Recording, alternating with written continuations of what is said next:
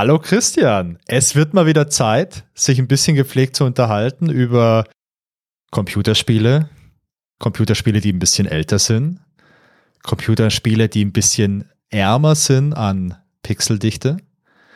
Und zwar ähm, denke ich jetzt an so Computerspiele, wo man Rätsel löst, wo man so Abenteuer besteht oder bestehen sollte, wo man lachen kann. Computerspiele aus den 90ern, oder, wie sagt man so schön auch, Adventure-Klassiker.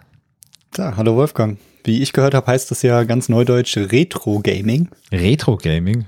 Und ja, das, was wir machen, passt ganz gut. So ein bisschen pixelig, bisschen grob pixelig, mal mehr, mal weniger. Und ich glaube, da sind wir heute wieder genau richtig. Ja, Bei absolut. Einer neuen Folge. Es wird Zeit. Ich, ähm, ich habe mit Absicht jetzt mal nicht geschaut, wann die letzte Folge rauskam. Aber es ist schon, äh, es liegt schon viel zu lang zurück. Und deswegen freue ich mich heute ganz besonders, dass wir Okay, den Titel, den können wir ja gleich verraten, denn wenn man sich die Folge anhört, hat man schon im Podcatcher oder bei Spotify oder sonst wo gesehen, wie die Folge heißt. Wir sprechen heute über Sam Max Hit the Road aus dem Jahr 1993 und ich weiß nicht, wie es dir geht. Aber ich habe es genossen, das Spiel nochmal zu spielen. Ich habe viel gelacht, ich hatte viel vergessen irgendwie und ich glaube, das wird heute richtig interessant. Ja, auf jeden Fall. Und ähm, wie du es gerade schon erwähnt hast, ich, ich freue mich jetzt auf die, auf die nächste Folge schon. Und ja, die letzte ist ein bisschen her. Und deswegen, bevor wir mit dem Spiel anfangen, lass uns noch so ein kleines bisschen Orga und Hausmeisterei machen. Ja, klar, sehr gern.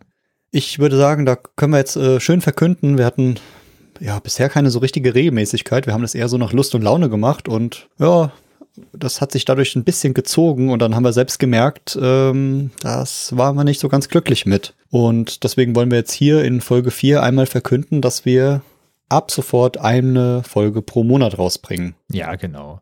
Also du hast ja gerade schon gesagt, also mir hat das bis jetzt echt Spaß gemacht, aber ohne irgendeine Regelmäßigkeit ist es halt genau die Sache, die man immer vor sich herschiebt und die halt irgendwie nie so die höchste Priorität hat. Und da das einfach super viel Spaß macht, werden wir jetzt jeden zweiten Freitag im Monat eine Folge rausbringen. Und wenn ihr diese Folge hört, könnt ihr im Kalender schauen. Release Day war der zweite Freitag im November. Also hoffentlich, sonst, sonst muss ich das alles nochmal schneiden und neu nachvertonen. Nein, das klappt auf jeden Fall, da bin ich mir sehr, sehr sicher. Ja. Genau, das ist unser Plan, dass wir eine Folge im Monat raushauen. Wir halten uns aber mal offen, wenn wir irgendwie noch ein cooles Extra-Thema haben, wie zum Beispiel die Nintendo-Vergangenheit von Christian, dass wir dann vielleicht auch nochmal so eine kleine Bonus-Episode machen, so außer der Reihe. Aber genau, wir haben da auch noch so ein paar andere Themen schon angeschnitten, so eine kleine Sega-Folge oder so ein Atari 2600 und also die, die Welt der, der, des Retro-Gamings ist wirklich unerschöpflich und ja, da kannst du kleine Folgen mal zwischendurch geben, die so ein bisschen anheizen. Aber Christian, wenn ich mir das so recht überlege, wir hatten das ja nicht so abgesprochen und wir haben ja nur mal kurz gesagt, ja, komm, lass uns das machen, eine Folge pro Monat, dann haben wir eine Regelmäßigkeit, dann wissen die Hörerinnen und Hörer auch, äh, wann, sie, wann sie was Neues von uns hören können. Finde ich prinzipiell ja gut.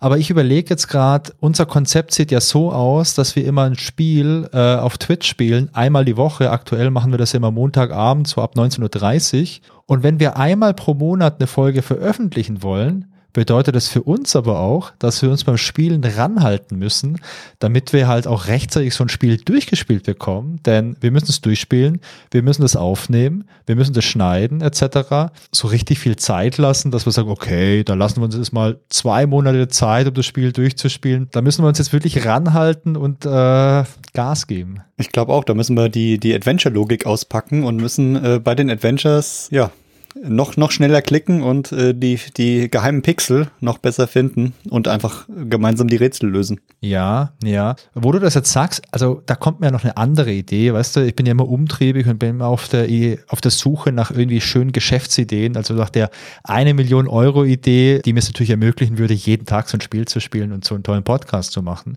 Aber gerade als du sagst Adventure-Logik, die Adventure-Logik ist eigentlich ja auch eine Sache, die dir hilft, Dinge schnell und gut zu lösen, indem du einfach gründlich bist, indem du zielstrebig bist. Und ist das nicht eigentlich ein Sinnbild für unsere heutige Welt? Also wäre es nicht eigentlich auch eine Idee, dass wir mal einfach so ein Live-Seminar vielleicht erarbeiten, wo wir mal die Adventure-Logik den Leuten so in die Hand geben, damit sie damit ihren Job und ihren Alltag besser meistern können? Hm, Hm, da könnte man was draus machen. Das ja. sollten wir uns, also wir sollten es vielleicht nicht jetzt hier besprechen, weil äh, da draußen sind ja jetzt vielleicht irgendwelche Ohren, die das aufschnappen und dann äh, uns wegschnappen. Aber ich glaube, das ist ein Thema, das sollten wir mal für uns mitnehmen und mal gründlich darüber nachdenken, ob das nicht die unsere ja, berufliche Zukunft oder vielleicht sogar Bestimmung ist. Genau, und es könnte eventuell auch noch passen für Leute, die äh, etwas jüngeren äh, Jahrgangs sind und diese ganzen alten Spiele gar nicht so genau kennen und diese ganze Adventure-Logik auch vergessen haben, weil sie nur die neumodischen Spiele kennen, die eine ja, ganz neue Logik auch haben. Das heißt, ja, eventuell sprechen wir da auch ein paar ganz neue Zielgruppen an. Ja, also das müssen wir auf jeden Fall im Hintergrund, äh, nicht im Hintergrund, doch, also im Hintergrund bearbeiten und im Hinterkopf behalten. Wenn ihr es am wenigsten erwartet, dann kommt äh, die Adventure-Logik zu euch. Genau, also nimmt, nimmt den Pod Podcast und äh, bleibt dran. Da kommt jetzt immer regelmäßig was. Da kommt eventuell auch nochmal zwischendurch was als Bonus. Schaut mal bei Twitch rein, schaut in euren Podcatcher und die anderen Kanäle werden wir am Ende noch erwähnen, die wir haben. Und gebt uns auch gern Feedback dazu, was ihr davon haltet. Also meine ganz persönliche Meinung ist, ich mag das, wenn ich irgendwo eine Regelmäßigkeit habe. Bei den ganzen Podcasts, die ich selber höre, freue ich mich auch immer dran, zu wissen, okay, am Montag kommt das raus, am Dienstag kommt das und so weiter. Und äh, ja, also ich hoffe, dass die Regelmäßigkeit bei den groben Pixeln euch vielleicht auch hilft, euch da mehr drauf zu freuen. Genau, da, da muss ich so eine kleine Nebenstory erzählen. Es gibt manchmal so Tage, irgendwie draußen ist es dunkel, es regnet, du bist, hast irgendwie so eine leicht depressive Stimmung da habe ich manchmal Lust auf so einen richtig guten Podcast. Das ist für jeden was anderes, das weiß ich. Aber es gibt so Podcasts, die erfreuen mich dann, die, die zaubern mir ein Lächeln auf mein Gesicht. Und ich habe schon ein paar Mal die Situation erlebt, ich brauchte irgendeinen Podcast, auf den ich mich richtig freue. Ja. Und habe gedacht, habe bei, bei Twitter geschrieben, bitte wo muss ich mein Geld hinwerfen, dass mir irgendjemand einen Podcast liefert? Und meistens ist es dann innerhalb so der nächsten halben Stunde passiert, dass mein Smartphone mir meldet, hey, hier ist ein neuer Podcast und zufällig genau der, den du dir gewünscht hast. Also wenn ihr euch was wünscht und uns mit Geld beschmeißt, könnte sein, dass ihr auch in diese Genuss kommt. Ja, was der Christian Nein. damit aber sagen möchte, ist eigentlich, also wenn ihr zu viel Geld habt, dann nehmt das bitte jetzt in der Weihnachtszeit und spendet es sehr gerne für irgendwelche hilfsbedürftigen Leute oder kauft irgendwelchen Kindern ein Weihnachtsgeschenk. Und wenn dann immer noch was übrig ist, dann kauft euch doch gern davon einen schönen Punsch oder einen schönen Glühwein und äh, genießt den Glühwein oder den Punsch einfach bei der nächsten Grobe Pixel Folge. Was ich damit sagen wollte, ist, äh, dass ihr uns kein Geld geben sollt, weil wir machen das hier zum Spaß sondern macht irgendwas Vernünftiges mit eurem Geld, spendet es und hört dabei unseren Podcast. Oder kauft euch neue alte Computerspiele, zum Beispiel bei GOG und füllt euren Pile of Shame, damit ihr auch schön was zum Spielen habt. genau, und damit wir wieder beim Spiel landen, würde ich dich, Wolfgang, bitten, einmal so ein bisschen mit der Geschichte zu unserem Spiel Sam and Max Hit the Road anzufangen. Ja, sehr gerne. Also wir haben es ja vorhin schon gesagt, Sam Max Hit the Road, das erschien im November 1993 bei LucasArts. Sam Max sind aber schon älter als 1993, denn die zwei Figuren, das sind zwei Comicfiguren, die sind von einem Künstler namens Steve Purcell. Und der Name, der sagt euch vielleicht was. Denn Steve Purcell hat nicht nur Sam Max erfunden, sondern auch noch ein paar andere Dinge gemacht. Aber fangen wir vielleicht mal ein kleines bisschen, ja, früher an, näher am Anfang. Der erste Comic von äh, Sam Max, der erschien schon Anfang der 1980er Jahre, während Steve Purcell noch studierte. Während dem Studium hat Purcell beispielsweise auch mal für Marvel gearbeitet, allerdings nur als Freelancer und äh, hat es da keine großen, großen Dinge gemacht bei Marvel. Es gab dann, das habe ich irgendwo gelesen, auch das Angebot an Steve Purcell, ob er nicht wirklich anfangen möchte als fester Mitarbeiter und auch einen Comic dort veröffentlichen möchte. Allerdings gab es parallel auch noch ein Angebot für ihn, dass er bei LucasArts anfangen könnte. Und äh, ja, das hat er dann gemacht. Und zwar fing Purcell 88 bei LucasArts an und dort hat er als Animator gearbeitet. Für so Spiele wie Indiana Jones and the Last Crusade, also Indie 3 oder für Loom oder für Monkey Island 1 und auch für Monkey Island 2. Ganz kurz bevor er angefangen hat, also 88, ging er zu LucasArts, so um den Dreh, so 87, Ende 87, hat Purcell auch bei einem ganz kleinen Verlag seinen ersten Sam Max Comic veröffentlicht. Der hatte damals 32 Seiten und war jetzt nicht so erfolgreich, dass äh, Sam Maxes, ich sag mal, die Weltherrschaft schon äh, ergriffen hätte denn äh, Purcell hatte dann weiterhin in der Computerspielindustrie gearbeitet. Purcell hat bei LucasArts nicht nur als äh, Animator gearbeitet für die ganzen Games, sondern er hat auch, weil er wirklich ein guter Zeichner ist, auch Cover gemalt. Und zwar für Manic Mansion und für Monkey Island 1 und 2. Und wenn ihr euch dran erinnert, ich finde vor allem die Cover von Monkey Island 1 und 2, die sehen richtig geil aus und die stammen alle von Steve Purcell. Steve Purcell hat dann irgendwann mal Ende der 90er Jahre, also 1990er Jahre, LucasArts wieder verlassen und nachdem die Rechte von Sam Max irgendwann auch nicht mehr bei LucasArts lagen, hat äh, Steve Purcell die Rechte an, ich glaube, Fox Kids verkauft und dort eine 24-teilige Zeichentrickserie zu Sam Max veröffentlicht. Ich habe mal geschaut, man kann sich die jetzt nirgends offiziell so als äh, Stream irgendwo anschauen, bei den ganzen Streaming-Anbietern, die wir in Deutschland haben. Aber wenn man mal bei äh, YouTube sucht, findet man die noch. Und ja, ich sag mal, wenn euch, wenn euch das Spiel gefallen hat, dann gefallen euch die Cartoons wahrscheinlich auch. Die sind halt auch einfach ein bisschen, ja, surreal, sage ich mal. Oder, oder grotesk, da bin ich mir nicht so ganz sicher, was da am besten passt. Und äh, in der jüngsten Vergangenheit, äh, erinnert man sich vielleicht so 2007, gab es auch nochmal ein Revival von Sam Max als Computerspiel. Und zwar bei Telltale Games. Da gab es ja auch so ein episodisches Adventure von, ich glaube, Monkey Island Back to the Future gab es, glaube ich. Also es gab so ein paar Serien. Ich habe diese Telltale Games mal angespielt. Das waren ja immer so Episoden. Man konnte immer, glaube ich, die erste Episode umsonst spielen und dann Episode zwei bis fünf oder so musste man für einen kleinen Euro äh, kaufen.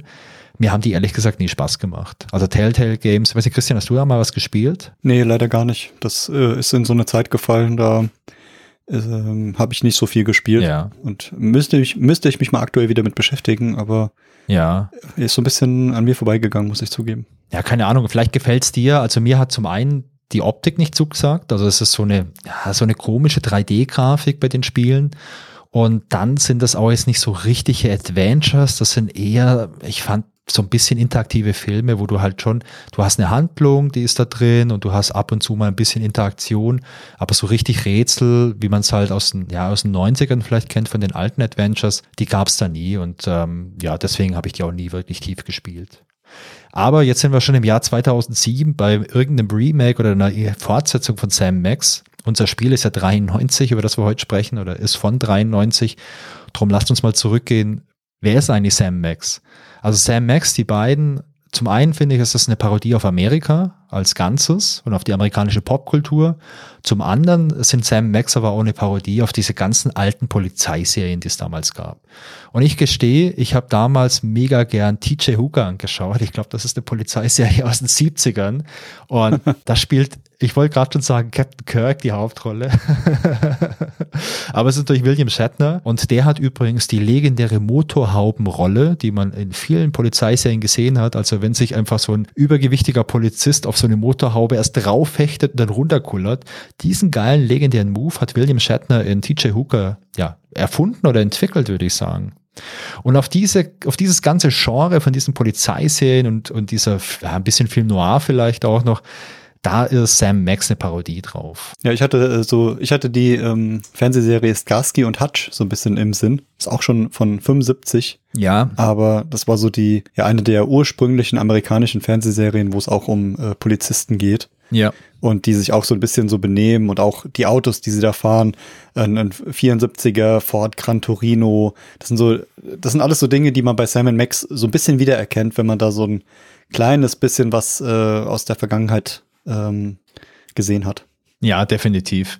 Also Starsky and Hutch, da gab es doch, glaube ich, auch mal ein Remake. Irgendwann mal so 2006, 7, 8 oder so um den Dreh gab es mal ein Remake. Okay, Sam Max, das sagt ja auch schon der Name, das sind zwei Hauptdarsteller, die wir hier in dem Spiel haben. Und zwar haben wir Sam. Sam ist ein anthropomorpher Hund, also ein vermenschlichter Hund, der ist, äh, trägt immer einen Anzug und einen Hut, also so einen Fedora-Hut. Und dann haben wir Max und Max ist ein weißer Hase.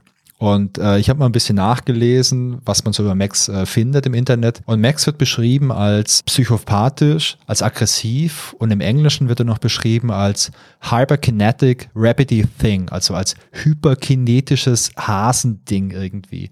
Und ich glaube, dass diese absurde Bezeichnung, absurde Beschreibung relativ treffend ist. Die beiden, die nennen sich Freelance Police und an der Stelle muss ich gestehen, ich dachte einfach 20 Jahre lang, das ist die Freeland Police, also die Polizei von Freeland, also vom Freeland County oder so. Und erst in der Vorbereitung auf diesen Podcast habe ich kapiert, das heißt Freelance Police und Freelance kommt einfach von äh, Free Freelancer, also vom Freiberufler. Und die beiden sind halt Privatdetektive. Und ja, wenn man, wenn man das weiß, dann, äh, dann macht das alles auch noch ein kleines bisschen mehr Sinn. Also heute willkommen bei Grobe Pixel, dem Wissenspodcast. Ich hoffe, dass ihr vielleicht auch noch was lernt. Und ich hoffe vor allem, dass ich nicht der einzigste Idiot bin, der 25 Jahre lang jetzt Freeland Police im Kopf hatte und einfach eine komplett falsche Vorstellung von dem Spiel. Genau, und nachdem du das erzählt hattest, habe ich ja gedacht, ich, ich bin ja auch Freelancer, irgendwie so ein bisschen von Beruf und Ja. mache was Freiberufliches, zwar nicht ganz in diesem Bereich, aber habe mich da mal erkundigt. Man könnte als Freelance Police hier in Deutschland auch einfach tätig werden. Das heißt, du brauchst da keinen großen Nachweis, sondern du kannst einfach als Privatermittler, man kann zum Beispiel mittlerweile eine Internetdetektei gründen und kann dann einfach, äh, ja, böse Jungs verfolgen oder böse Mädels. Ja. Und äh, da, da ist die so ein bisschen wie bei äh, Immobilienmaklern. Der, da kann man einfach machen, braucht man keinerlei äh, Nachweise, sondern kann da einfach loslegen. Das heißt, wir könnten jetzt einfach unseren Job, ja, Job sein lassen und wir, wir können Privatdetektiv werden. Klar, wir brauchen nur jemanden, der uns engagiert und der uns dafür Geld zahlt, dann wäre das Ganze schon attraktiv. Also wenn ihr da draußen, wenn ihr da draußen in einer verzweifelten Situation seid und ihr dringend Unterstützung braucht, dann, äh, dann meldet euch doch einfach unter freelancepolice at grobepixel.de und äh, wir treten mit euch in Kontakt. Genau, und was uns auszeichnet ist, wir haben Sam Max gespielt, das heißt, wir sind halt schon Profis auf dem Gebiet. Das heißt, Ja. wie ihr wahrscheinlich noch hören werdet, wir haben die Rätsel ja gelöst. Ja, das stimmt. Und ich habe auch so einen Hut, also nicht der, ich habe nicht so einen Fedora-Hut, wie jetzt Sam hat, aber ich, ich habe auch einen Hut, also eigentlich äh, überqualifiziert. Ja, und wir können ja eventuell auch das, das äh, Anthropomorphe umdrehen. Wir können ja nicht den, äh, den Tieren menschliche Eigenschaften geben, sondern wir können ja auch dir als Mensch tierische Eigenschaften geben. Dann vielleicht wär- wären wir damit erfolgreich. Also wir können ja mal bis zur nächsten Folge überlegen, was für, was für Tiere wir wären. Tolle Tiere wahrscheinlich. Also ich vermute tolle. Starke Tiere. Oh ja, oh ja. Also das ist im Prinzip ja dann, Christian, aber auch die Frage vielleicht nach dem Krafttier, das du hast. Weißt du, so wenn man mal auf so eine spirituelle, schamanische Ebene geht, kannst du ja mal überlegen bis zum nächsten Mal. Ja, naja, das, das werden wir auf jeden Fall tun. naja, okay.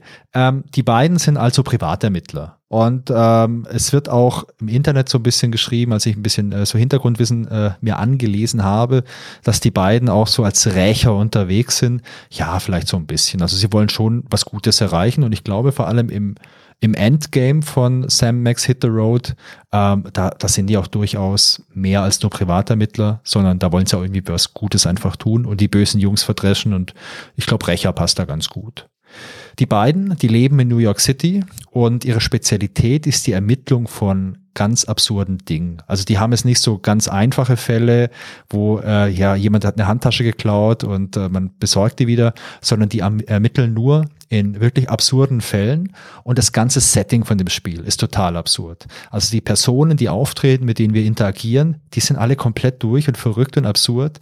Die Orte, die wir jetzt im Folgenden noch ein bisschen äh, kennenlernen werden, die sind auch total absurd. Und last but not least, der Kid, der alles zusammenhält, also die Story. Christian, wie würdest du die Story beschreiben? Mit einem Wort? ähm, warte mal, ich suche gerade nach dem passenden Wort. Ich Ja. würde sagen, absurd. Ja, da würde ich ja absolut zustimmen. Das ist äh, sehr passend.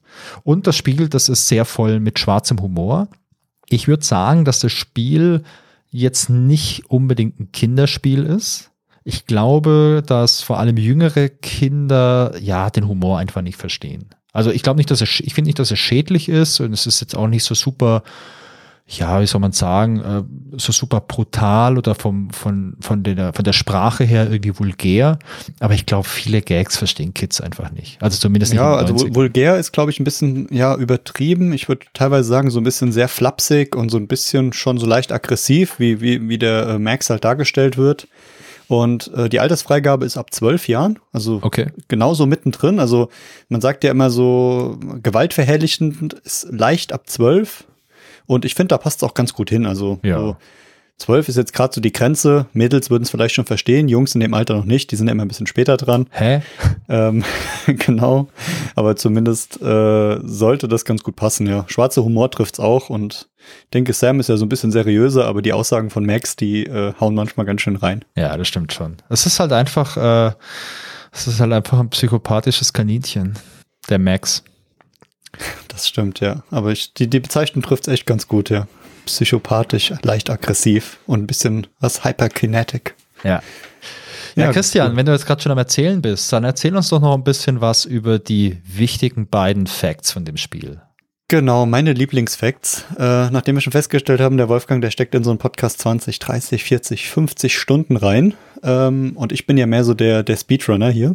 Ähm, ich muss mir meine Zeit irgendwie ein bisschen mehr einteilen. Und manchmal zwacke ich mir sie vom Schlafen ab und dann wird mir immer gesagt, warum gehst du denn so? Habe ich gesagt, das, das liegt nicht am Content, das liegt halt einfach irgendwie am, am Schlaf. Und ja, durch das, durch das Podcasten hier habe ich auch äh, die Speedrun-Seite kennengelernt und habe da schon ziemlich viel Zeit verbracht. Also es passt gar nicht so richtig zum Speedrun. Und deswegen möchte ich auch, euch auch die Speedrun-Zeiten von Sam Max Hit the Road nicht vorenthalten. Wichtig, hier geht es um die MS-DOS-Version. Also, falls irgendeine eine andere hat.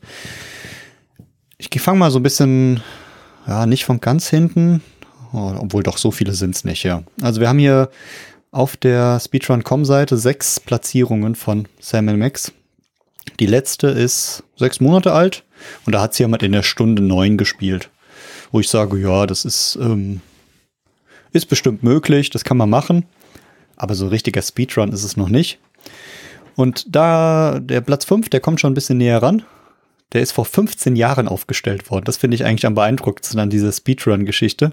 Das heißt, die Seite gibt es schon seit mehr als 15 Jahren und vor 15 Jahren war er wahrscheinlich dann Platz 1 und hat 44 Minuten 26 Sekunden gebraucht. Das ist beeindruckend. Und danach geht es jetzt minutenweise nach vorne. Also ich habe so das Gefühl, das war, war so die, die Baseline. Und jetzt kamen danach ein paar, wo haben wir sie denn hier? Aus Deutschland, Großbritannien, Deutschland und den USA. Und die haben dann wahrscheinlich minutenweise versucht, sich zu unterbieten mit dem MS-DOS-Emulator. Erstmal mit 39 Minuten, 50 Sekunden auf Platz 3, dann 38 Minuten und 23 Sekunden auf Platz 2 und nochmal ordentlich der stärkste aus den USA vorne, 35 Minuten 22 Sekunden vor drei Jahren. Ich, ich habe in das Video mal kurz reingeguckt und das ist wie alle, alle Top-Speedruns einfach absurd. Ja. Da werden die Dialoge übersprungen, die werden abgeschnitten, die Leute wissen genau, wo sie wann hinklicken müssen. Also wir haben schon ein paar Mal so privat drüber gequatscht und haben gesagt, wie viel Zeit muss man investieren, um so einen Speedrun so perfekt hinzukriegen. Es ist einfach, ja, der Wahnsinn. Ich glaube, da stecken wirklich wahrscheinlich Wochen bis Monate Arbeit drin. Das Spiel kennt man in- und auswendig. Man hat wahrscheinlich schon so eine so ein, sich so einen Klickpfad zurechtgelegt, um das hinzukriegen. Aber ja, nachdem wie wir selbst wissen und äh, nachher nochmal erzählen können, wie lange wir gebraucht haben, sind 35 Minuten schon stark. Das ist absolut beeindruckend. Und, genau. Und also ich, ich finde generell Speedruns beeindruckend und Speedruns von Adventuren auch, weil selbst 35 Minuten, die muss man erstmal so schnell konzentriert hinkriegen. Und der Punkt ist, wenn man sich da zwei, dreimal verklickt und in der falschen Szene landet oder den, den falschen Pixel erwischt, äh, es gibt ja so ein paar kleine magische Pixel, ja. dann ist schon viel vorbei. Ich habe schon mal überlegt, ob manches davon eventuell geskriptet ist und ob, ob sich da manche Leute irgendwas zurechtgelegt haben, aber das, das geht jetzt hier ein bisschen zu weit, da müssen wir nochmal woanders drauf eingehen. Und ja, besonders verglichen mit der Zeit, äh, das ist der zweite Fakt, ähm, meine zweite neue Lieblingsseite, How Long to Beat.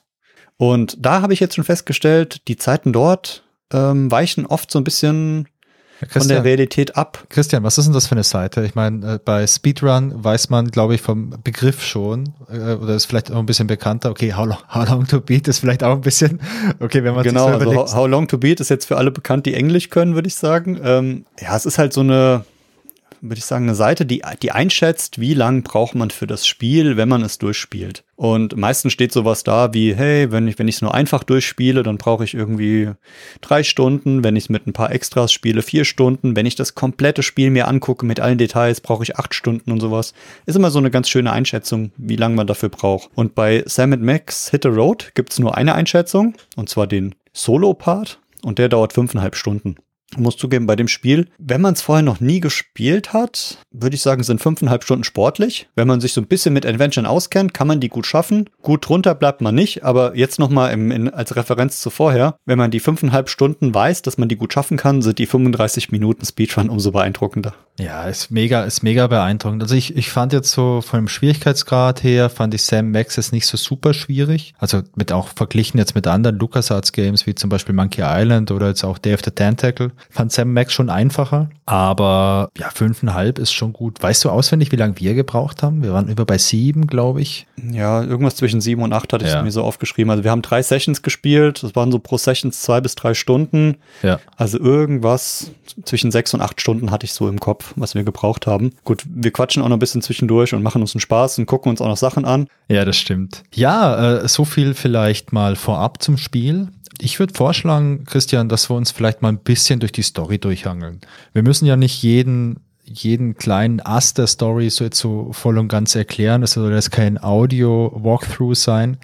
Aber ich glaube, wenn wir uns mal ein bisschen in der Story durchhangeln, ein bisschen was erzählen und vor allem auch unsere Eindrücke erzählen, gibt es, glaube ich, einen ganz guten Eindruck überhaupt, wie das Spiel, wie das Setting vom Spiel ist und wie das Spiel allgemein einfach von seiner, ja, von seiner Stimmung einfach ist. Genau, sehe ich genauso. Die, die Story ist das eine, aber ähm, ich muss zugeben, für mich war das Wichtigste, was ist bei mir hängen geblieben äh, von dem Spiel. Also was haben wir eben gesagt, wir spielen so ein Spiel sechs bis acht Stunden, da bleibt nicht jede, jede Szene, jedes Detail, jede Kleinigkeit hängen, aber es gibt so ein paar Dinge, ja. die irgendwie läng längerfristig im Kopf drin bleiben. So der Klassiker bei Monkey Island, was kommt dir als erstes in den Sinn? Dreiköpfiger Affe.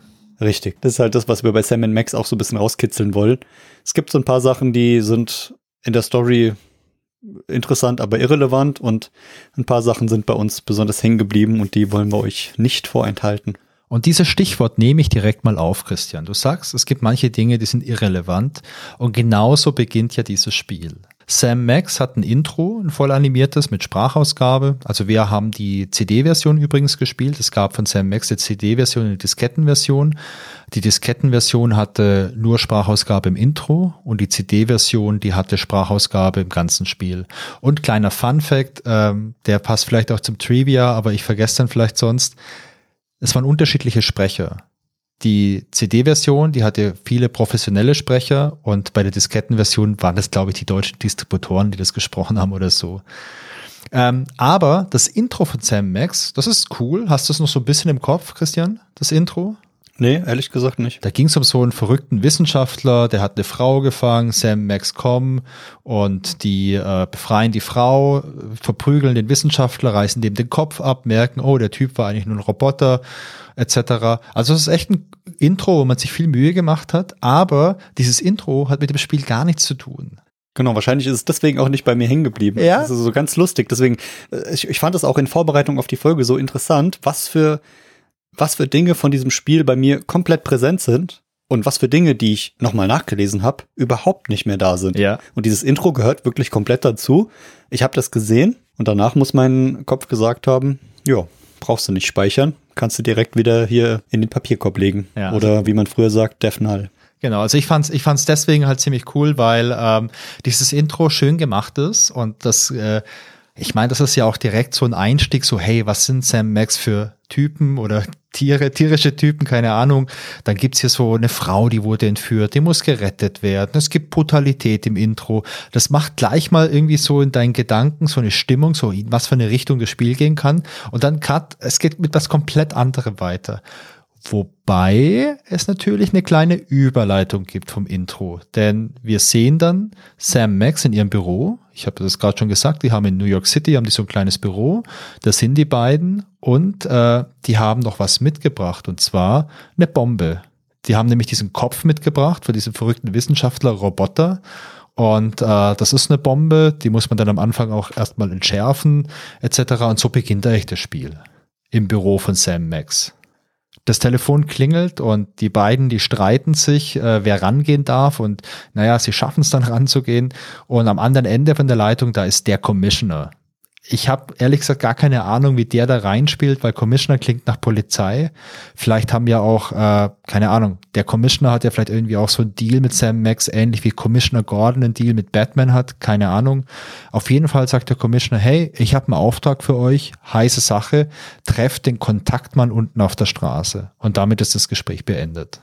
Genau, und dann ähm, gehen die beiden, also wir, wir machen natürlich den Klassiker Adventure-Logik und schauen uns erstmal das ganze Büro an von den beiden, was ziemlich chaotisch aussieht. Ich weiß nur, wir haben am Anfang gedacht, wir müssen da irgendwas finden. Ja. Wir schauen uns da um und äh, es war relativ trostlos. Ich glaube, da, da äh, haben die äh, Entwickler sich einen kleinen Spaß gemacht und haben es so aussehen lassen, als wenn da überall was wäre. Überall ist was versteckt, überall kann man was finden. Und zumindest in meiner Erinnerung war es so, dass nichts wirklich Wichtiges oder Sinnvolles zu finden war. Ja, das ist, ich kann mir auch nicht erinnern, dass es da schon richtig wichtige Dinge gab. Genau, und dann äh, weil das nächste, was bei mir in Erinnerung ist, dann sind wir die aus dem Haus rausgegangen und waren dann draußen auf der Straße. Da haben wir uns auch wieder so ein bisschen umgeguckt, war sehr ähnlich wie im Büro und haben dann aber ein Auto gefunden, mit dem man auf die Reise gehen kann. Ja, aber bevor wir auf die Reise gegangen sind, mussten wir erstmal herausfinden, hey, wo sollen wir hin? Den Commissioner Gordon, nee, warte mal, Commissioner Gordon war bei Batman. Unser Commissioner, ich nenne den einfach mal ähm, Commissioner G. keine Ahnung, nee, warte mal, Commissioner G. könnte man es falsch verstehen unseren Auftraggeber, nennen wir doch einfach so. Der meinte ja, hey, der äh, Kontaktmann, der wartet auf euch unten auf der Straße, redet mit dem, er sagt euch, wo ihr hin müsst. Und ich kann mich noch erinnern, wir schauen da links, wir schauen da rechts. Es gab da, glaube ich, noch einen Schnapsladen oder einen kleinen Supermarkt, da konnte man mal reingehen. Da haben wir aber niemanden getroffen, der ja Kontaktmann war. Und dann äh, habe ich mich noch erinnert an äh, meine Spielerfahrung von vor vielen Jahren. Der Kontaktmann, der uns die Nachricht überbringen sollte, das war nämlich die Katze, die da unten rumgesteuert ist auf der Straße. Und ich fand, das war so eine spannende Szene, wo wir also wir steuern eigentlich immer den Sam, den Hund. Also wir haben einen Hund und einen Hasen. Wir steuern eigentlich immer den Sam direkt. Aber wir haben die Möglichkeit, auch den Max zu involvieren in unsere Handlung, denn wir haben ein Icon, und äh, dieses Icon, das repräsentiert den Max. Und wenn man mit diesem Max-Icon irgendwo draufklickt, dann gibt es eine Interaktion zwischen dem Sam und dem Max. Und der Sam sagt dann meistens sowas wie, hey Max, mach mal hier irgendeinen total verrückten Blödsinn und tu jemandem weh. Und genauso ist es auch mit der Katze. Du klickst einfach auf die Katze mit diesem Max-Icon und der Sam sagt irgendwie sowas und der Max geht hin und stülpt einfach mal die Katze um und zieht aus dem Magen der Katze halt äh, einen Zettel raus. Und auf diesem Zettel ist dann unser Auftrag. Hey Jungs, fahrt bitte zum Zirkus, hier ist was passiert. Genau, wir fahren dann mit dem Auto einmal zum Zirkus und oder auf Deutsch Kirmes, wie es neudeutsch genannt wird, äh, von den äh, Cushman Brothers. Auf den Rummel. Und, hm? Auf den Rummel, sagt man auf ja auch. Auf den Rummel, genau. Ach, es gibt so viele schöne Wörter ja. für dieses äh, Etablissement. Und ja, da gucken wir uns dann erstmal ein bisschen um und gehen mal so die Kirmes-Highlights durch. Also mein persönliches Highlight war erstmal der Tunnel of Love. Ja. Dann sind wir in verschiedenen Spielbuden vorbeigekommen. Dann waren wir in, in, in einem Zelt drinne. Es gibt so eine Art ähm, Kettenkarussell, gibt's noch. Also so lauter, lauter tolle Attraktionen, die einen entweder traurig machen oder verletzen können, würde ich sagen. So vom Setting in, äh, auf diesem Kirmes. Genau, da trifft's wieder zu dem, was du am Anfang gesagt hast. ist alles so ganz leicht absurd. Ja. Also wir kommen ja dort an und wir wollen ja äh, uns den Auftrag holen. Also wir wollen gucken, was ist da los. Und wir laufen da rein. Wir kommen erstmal gar nicht, äh, glaube ich, auf den, äh, auf den, auf das Gelände drauf. Das, ich glaube, der Feuerspucker lässt uns nicht rein. Dann sagen wir, hey, guck mal, wir müssen hier hin. Äh, wir haben hier, sind gerufen worden, haben Auftrag. Wir kommen dann da rein in so ein großes Zelt, wo so, ah, was ist das, Kuriositäten ausgestellt sind. Das, ja, das, das, das Typ, der hat als Kopf ein Wasserhahn. Das ist so ein bisschen äh, so eine, gar nicht wie Außerirdische, sondern so mh, hm, komische Gestalten, irgendwelche Wesen. Ja, ich würde sagen, das ist so eine Art Freakshow. Sowas gab es leider Gottes ja, früher. Freakshow, das sowas gab es leider Gottes wirklich früher. Ich traue mich das gar nicht zu sagen, aber so in den frühen 90ern war ich auf so einem Volksfest auch mal in so einem Zelt mit meinem Vater drin und da hat man ganz, ganz komische Sachen gesehen, die ich jetzt nicht erzählen werde. Aber sowas gibt's heute hoffentlich nicht mehr. Es ist zum Beispiel, natürlich ist es übertrieben, weil wir haben ja gesagt, Sam Max ist mega absurd. Das heißt, da ist ein Mann, der hat statt einem Kopf einen Wasserhahn. Zum Beispiel. An den kann ich mir noch sehr, sehr gut erinnern. Und wir treffen dort auch diese Cushman Brothers. Die stehen vor so einem halb weggeschmolzenen Eisblock und die erzählen uns, da war ihre Mega-Attraktion drin. Und zwar der Yeti Bruno und der ist geflohen und wir erfahren dann, dass äh, seine Freundin mit ihm geflohen ist, die Trixie, die ist so eine, wie, wie sagen sie da, Giraffenhalsfrau, also so eine Frau mit so einem mega langen Hals. Genau, die sieht auch echt schräg aus, also sieht ja. aus wie so eine, als wenn sie so ganz viele Ringe um den Hals hat und der Hals künstlich verlängert wurde dadurch. Ja. Ja, und äh, weil wir uns im, im Stream schon mal ein bisschen drüber unterhalten hatten, äh, was überhaupt ein Yeti ist, weil wir haben uns gefragt, was ist das denn für eine Gestalt? Weil, also in dem Spiel sieht es so aus wie äh, ein Mensch, der so ein paar Haare angeklebt hat. Ja. Äh, ein Yeti ist übrigens äh, wirklich, wird als Schneemensch bezeichnet Okay. und ist eigentlich nur ein behaartes Fabelwesen, was im Himalaya lebt. Behaartes Fabelwesen. Genau, und man beschreibt das Wesen in der Regel etwa zwei bis drei Meter groß und über 200 Kilogramm schwer. Okay, krass. Und die Fußabdrücke sollen 43 Zentimeter lang sein. Und es gibt Leute, die sagen, diese Fußabdrücke wurden wirklich gefunden, aber da weiß man nicht so genau, ob diese Überbringungen jetzt richtig sind oder falsch. So, der soll gelebt haben auf 5000 bis 7000 Meter Höhe. Ja, aber ob es jetzt wirklich Realität ist oder nur ein Aberglaube, weiß man nicht. Auf jeden Fall ist der Bruno, um den es in dem Spiel geht, äh, keine zwei bis drei Meter groß, sondern eher so auf, ich würde sagen, zwischen 1,80 und 1,90 würde ich im Vergleich zum Sam. Ja, also ist so drei Meter ist er nicht. Aber sag mal, hat der Reinhold Messner nicht auch lange Zeit behauptet, dass er im Himalaya den Yeti gesehen hat? Ganz, ganz felsenfest. Und er hat es irgendwann erst viele Jahre später dann revidiert und gesagt, puh, ja, Sauerstoff war zu dünn da oben. Ich habe da alles Mögliche gesehen. Da war der Yeti noch das harmloseste. Ja. Also er hat auch gesagt, er hat die, diese Fußabdrücke äh, auf dieser Höhe gesehen und hat sie über längere Strecken verfolgt und hat sie fotografiert und hat sie ausgemessen und sowas. Und es, es wurde immer viel erzählt, aber es gab keine richtigen Nachweise dafür. Ja. Das ist äh, ein sehr umstrittenes Thema. Und es teilweise geht es dann auch so ein bisschen in die, ja, in, in dieses Fabelwesen-Zeit. Es gibt halt je nach Religion, dass manche dran glauben, dass es den gibt und den so ein bisschen vergöttern und ja, Ja. es ist ein schwieriges Thema, aber äh, kommt immer wieder drauf zu. Und im Spiel haben sie den aber ganz gut eingebaut, finde ich. Ich, mir fällt, wenn, also ich fand das auch gut im Spiel. Äh, mir fällt da zu dem Thema immer ein, es gibt ja den Yeti und es gibt ja noch so ähnliche Fabelwesen. Es gibt ja beispielsweise in den USA noch äh, den Bigfoot. Das ist ja so ein Waldbewohner, der auch so ähnlich, glaube ich, aussieht, auch so groß und behaart. Und es gibt auch noch den Sasquatch. Aber ich glaube, der Sasquatch ist das gleiche wie der Bigfoot, glaube ich. Oder sowas ähnliches. Oh, das weiß ich gar nicht genau. Also Bigfoot kenne ich noch, aber Sasquatch ist mir kein Begriff. Also Sasquatch kenne ich vor allem aus. Ich bin ja äh, großer Fan von der wunderbaren Band Tenacious D mit Kyle Gass und Jack Black, kennt vielleicht der ein oder andere, so eine Comedy-Rockband aus den USA. Und die haben einen Song über den Sasquatch und ähm, daher kenne ich den.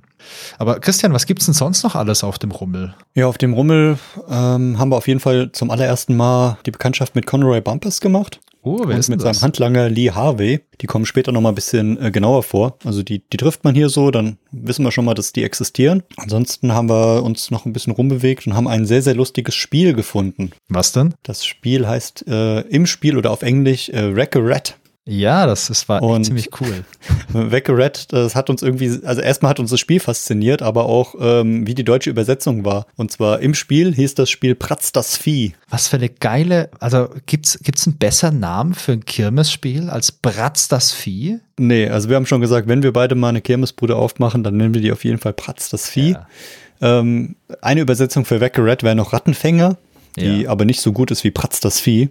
Vielleicht, vielleicht Und, müssen wir ganz kurz ähm, erklären, um was es in dem Spiel eigentlich geht, weil ich meine, ich glaube, dass unsere Zuhörerinnen und Zuhörer total versiert sind im Besuch äh, von der Kirmes und sich da mit den ganzen Sachen gut auskennen. Aber ich weiß gar nicht, ob es hier in Deutschland so oft ein Bratz das Vieh gibt. Nee, ich glaube nicht. Also mir war es ein Begriff, ich habe es auch schon mal gesehen, ich kann dir aber gar nicht sagen, wo, genau woher. Es ist ganz einfach, es sieht aus wie so eine, eine große Box, wie so ein, ich würde sagen, übergroßer äh, Umzugskarton und da sind oben fünf Löcher drin. Gibt es auch teilweise mit mehr Löchern und dann hat man so einen großen Holz- oder Gummihammer in der Hand und dann kommt aus einem Loch immer ein kleines Tier raus, in dem Fall halt eine Ratte oder es, ich habe es auch schon mal gesehen mit einem Hamster. Der kommt dann raus und da muss man so schnell wie möglich mit dem Hammer auf das Loch schlagen und ja, das Vieh wieder nach unten manövrieren. Und das wird dann immer schneller und schneller. Das heißt, die, die Ratten kommen aus den verschiedenen Löchern raus und man muss ja so schnell wie möglich draufhauen, dass die Ratte da wieder drunter ist. Und wir müssen, ähm, glaube, das Ziel ist 20 Ratten zu treffen, um das Spiel zu gewinnen. Ja, ich weiß nicht mal wie viele, aber es ist eine ganze Menge. Und zum einen ist es natürlich ein Gummihammer. Den armen Ratten passiert da nichts. Die erschrecken vielleicht Nein, bisschen, natürlich aber nicht. Das ist für die so eine Art Massage. Und zum anderen, was ich geil fand, du klickst halt mit der Maus immer auf das Loch und dann haut der Sam drauf. Und du kannst aber auch auf den Max klicken und dann kriegt jedes Mal der Max den Hammer auf den Kopf. Das fand ich auch richtig geil. Stimmt, das haben wir ein paar Mal gespielt. Hat auch ein bisschen gedauert, bis wir es geschafft haben. Ja, Ich glaube, weil du ja nicht mit Maus, sondern mit äh, Touchpad spielst, Ja. musstest du auf deinem Touchpad ein bisschen rumhauen. Ich hoffe, es lebt noch. das Touchpad, Leute, ah, das ist natürlich, ey, das ist unkaputtbar. Genau, aber sozusagen, weil uns der Name Pratz das Vieh so gefallen hat, haben wir ein bisschen recherchiert. Also eine, eine Pratze, kennt wahrscheinlich jemand das Wort, das kann man mit P oder mit P schreiben. Ja. Und das ist die einfach nur eine Vorderpfote eines Tieres oder eine sehr unförmige Hand eines Menschen. Und es wird halt salopp benutzt, manchmal auch für unattraktive Personen als Schimpfwort. Ey, du Pratze. Also ich muss ehrlich sein, kenne ich. Habe ich schon gehört als Schimpfwort. Habe ich auch schon gehört, aber ist schon ein bisschen länger her. Das war eigentlich das Lustige. Also ich finde, es passt schon so ein bisschen so in die 90er rein. So Hm. die späte zu Schul Schulzeit, lustige Beschimpfung auf den Schulhof. Ja. Heute wird es als salopp bezeichnet, aber ist nicht mehr wirklich umgangssprachlich. Du, ich meine, die schönen, also wer erinnert sich nicht gerne an die schönen Beleidigungen aus den 90ern? Also diese schönen Schimpfworte, wie zum Beispiel du Bratze. Ach, herrlich, oder? Ja, auf jeden Fall. Sollte man heute wieder einführen. Das Jugendwort des Jahres, da, wenn, dass das wieder Pratze wird, dafür sollten wir kämpfen. Ja. Ja, ansonsten, an was ich mich noch sehr gut erinnern kann auf diesem äh, Jahrmarkt, du merkst übrigens, dass ich jedes Mal ein anderes Wort benutze. Ich habe da ein ganz großes Repertoire an Synonymen. Jetzt Was haben wir jetzt der schon? Jahrmarkt. Kirmes, Rummel, Jahrmarkt, Zirkus. Da kommt, da kommt noch ein bisschen was. Ja. Genau, was mir in diesem Vergnügungspark gut gefällt, ist übrigens auch, äh, den hast du vorhin, glaube ich, schon mal erwähnt, der Tunnel of Love. Das ist so eine Art, weiß gar nicht, ob sowas hier in, ob ich schon mal in Deutschland im Tunnel of Love war. Das ist wie so eine kleine Geisterbahn, aber statt gruselige Sachen ist das halt eher so auf Romantik ausgerichtet. Und man fährt dort mit so einer kleinen Gondel durch, die sieht aus wie ein Schwan. Ich glaube, dem wurde aber wie der Hals gebrochen und mit ein bisschen Panzertape wurde der wieder dran geschraubt. Da fährt man durch. Man muss natürlich auch erstmal ein bisschen dafür sorgen, dass man da durchfahren kann. Und da haben wir ein ziemlich cooles Rätsel drin. Und zwar können wir äh, eine Taschenlampe nehmen und können, also wir müssen da ganz schnell klicken, wir müssen ins Inventar reingehen, schnappen uns eine Taschenlampe. Dann können wir mit der Taschenlampe leuchten, denn im Tunnel of Love ist es sehr, sehr dunkel. Wir sehen dann irgendwann mal so einen Sicherungskasten, müssen da ganz schnell diesen äh, Max-Icon nehmen, den, äh, den ich ja vorhin schon mal kurz erwähnt habe, mit dem wir halt quasi den Max dazu bringen können, dass wir was machen. Und der Max, mit dem klickst du dann so auf einen Sicherungskasten und der Max sabotiert den und dann hält dieser Schwan, dieser mit dem gebrochenen Genick, hält der Schwan dann an und wir können in der Attraktion aussteigen und äh, finden dann auch so hinter der Kulisse eine Tür, wo wir in so eine Art, was ist das, ein Technikraum oder so ein Hausmeisterraum, wo wir da reinkommen? Ja. Aber das hast du jetzt so ganz schnell erzählt. Wir müssen noch dazu sagen, dass äh, dieses Rätsel, erstmal sind wir gar nicht drauf gekommen. Dann hatten wir so eine leichte Idee und dann gab es ungefähr so 20 Versuche, bis wir, also wir mussten diesen Tunnel of Love 20 Mal ungefähr durchfahren, um dann äh, das, die passende Kombination aus Max und Taschenlampe und Elektrokasten an der passenden Stelle zu finden. Das war so ein Rätsel, das hat so ach, ein bisschen Nerven gekostet, aber es hat sich gelohnt. Ich habe das nicht vergessen, Christian. Ich habe es verdrängt.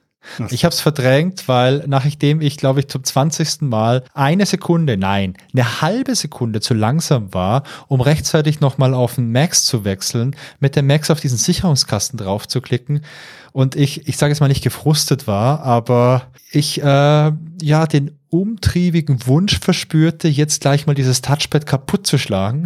Dann hat es ja auch geklappt und ich glaube, ja, verdrängt wahrscheinlich. Ja, ich habe leichte Aggressionen in deinen Augen gesehen, die ich so vorher noch nie an dir wahrgenommen habe. Aber hey, Nein, aber es war alles super. Es ist, äh, auch das hat Spaß gemacht. Aber ich habe den Tunnel of Love in Deutschland noch nie gesehen. Aber ich kenne den aus amerikanischen so Hollywood-Roman, Romanzenfilmen, würde ich sagen. Da Ja. kommt sowas öfter mal vor. Ob es das in echt gibt, weiß ich nicht, aber ich gehe mal davon aus. Ja, siehst du, ich Idiot habe in meiner Jugend mir immer nur die ganzen Schwarzenegger-Filme angeschaut, wo der Schwarzenegger die ganzen Bratzen wegballert. Und du hast ja halt diese ganzen romantischen amerikanischen Komödien und äh, Liebesfilme angeschaut. Ich glaube, das ist auch das Geheimnis, wieso wir in diesen Spielen gemeinsam einfach so gut sind, denn wir decken halt das ganze Spektrum einfach ab. Genau. Ja, auf jeden Fall, äh, wo du eben weitermachen wolltest. Wir sind dann in so, einen, in so einen kleinen Raum gekommen, hinter diesem, hinter dem Tunnel of Love und haben uns da mal ein bisschen umgeschaut.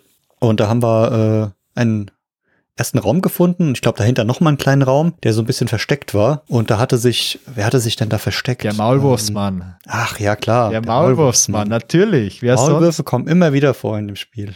Ja, das ist ziemlich maulwurfslastig, das Spiel, ja. Genau, und da hat uns äh, der, der Maulwurfsmann äh, erzählt, dass die beiden äh, Bruno und die Trixie. äh, Trixie, genau, die Frau mit dem Giraffenhals, ein Paar waren oder sind, also waren sind und dass die Trixie sich schon in den äh, Bruno verliebt hat, als er noch im Eisblock war. Da haben wir uns schon gefragt, wie das Ganze so funktioniert hat und wie die Beziehung geklappt hat, aber Adventure-Logik, Adventure-Logik. ja, wo die Liebe hinfällt. Teilweise fällt sie halt auch in einen Eisblock. Du, manchmal Kann ist die Liebe einfach, manchmal ist die Liebe einfach feurig und manchmal ist die Liebe einfach eiskalt.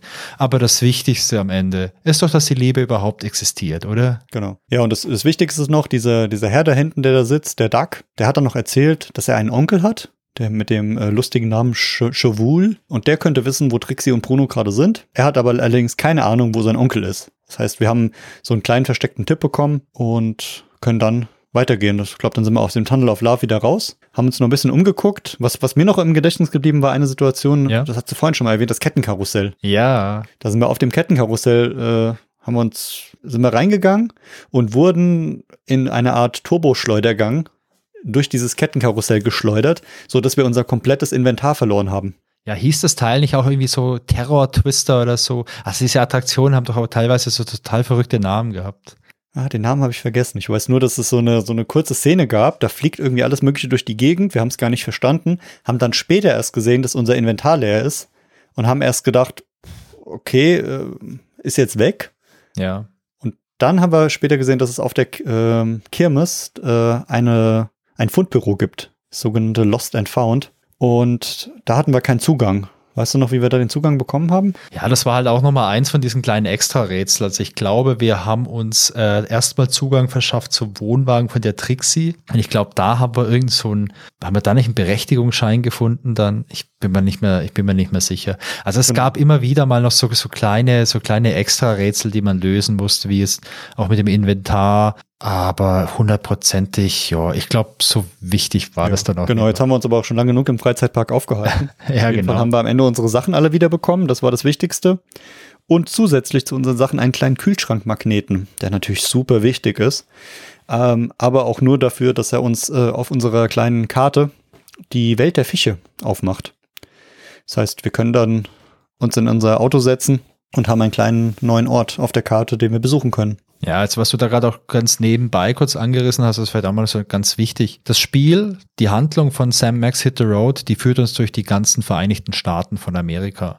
Und wir haben unser Fahrzeug, also unsere coole kleine Karre, mit der können wir da umherfahren in Amerika. Und jedes Mal, wenn wir eine Szene verlassen, dann haben wir eine Karte von Nordamerika und können da Orte auswählen, zu denen wir hinfahren. Und jedes Mal, wenn wir halt einen neuen Ort irgendwo entdecken, dann taucht er quasi auch neu auf der Karte auf. Und so erweitert sich einfach immer der ganze Bereich, in dem wir unterwegs sein können. Genau, heute würde, heute würde man wahrscheinlich daraus ein Open-World-Game machen und würde sagen, boah, Sam Max können die ganze Welt erreisen, können sich alles angucken, aber damals war das ein bisschen begrenzter. Da hat man gesagt, die können innerhalb von drei Sekunden von, vom Norden Nordamerikas in den Süden fahren. Easy. War ein bisschen lockerer gemacht. Ja, und dann haben wir, die, immer wenn man einen neuen Ort entdeckt, geht die Karte auf, man sieht ein, äh, ein neues kleines Symbol und ein paar Symbole sind auch schon da. Äh, eins meiner Lieblingssymbole, Burgerläden, sind nämlich schon vorhanden Yeah. und sind aber auch irgendwie so ein bisschen, ich würde fast sagen, unwichtig. So ein kleines Zwischenrätsel, man kann was essen, man kann was trinken und man kann mal Pipi machen gehen, oder?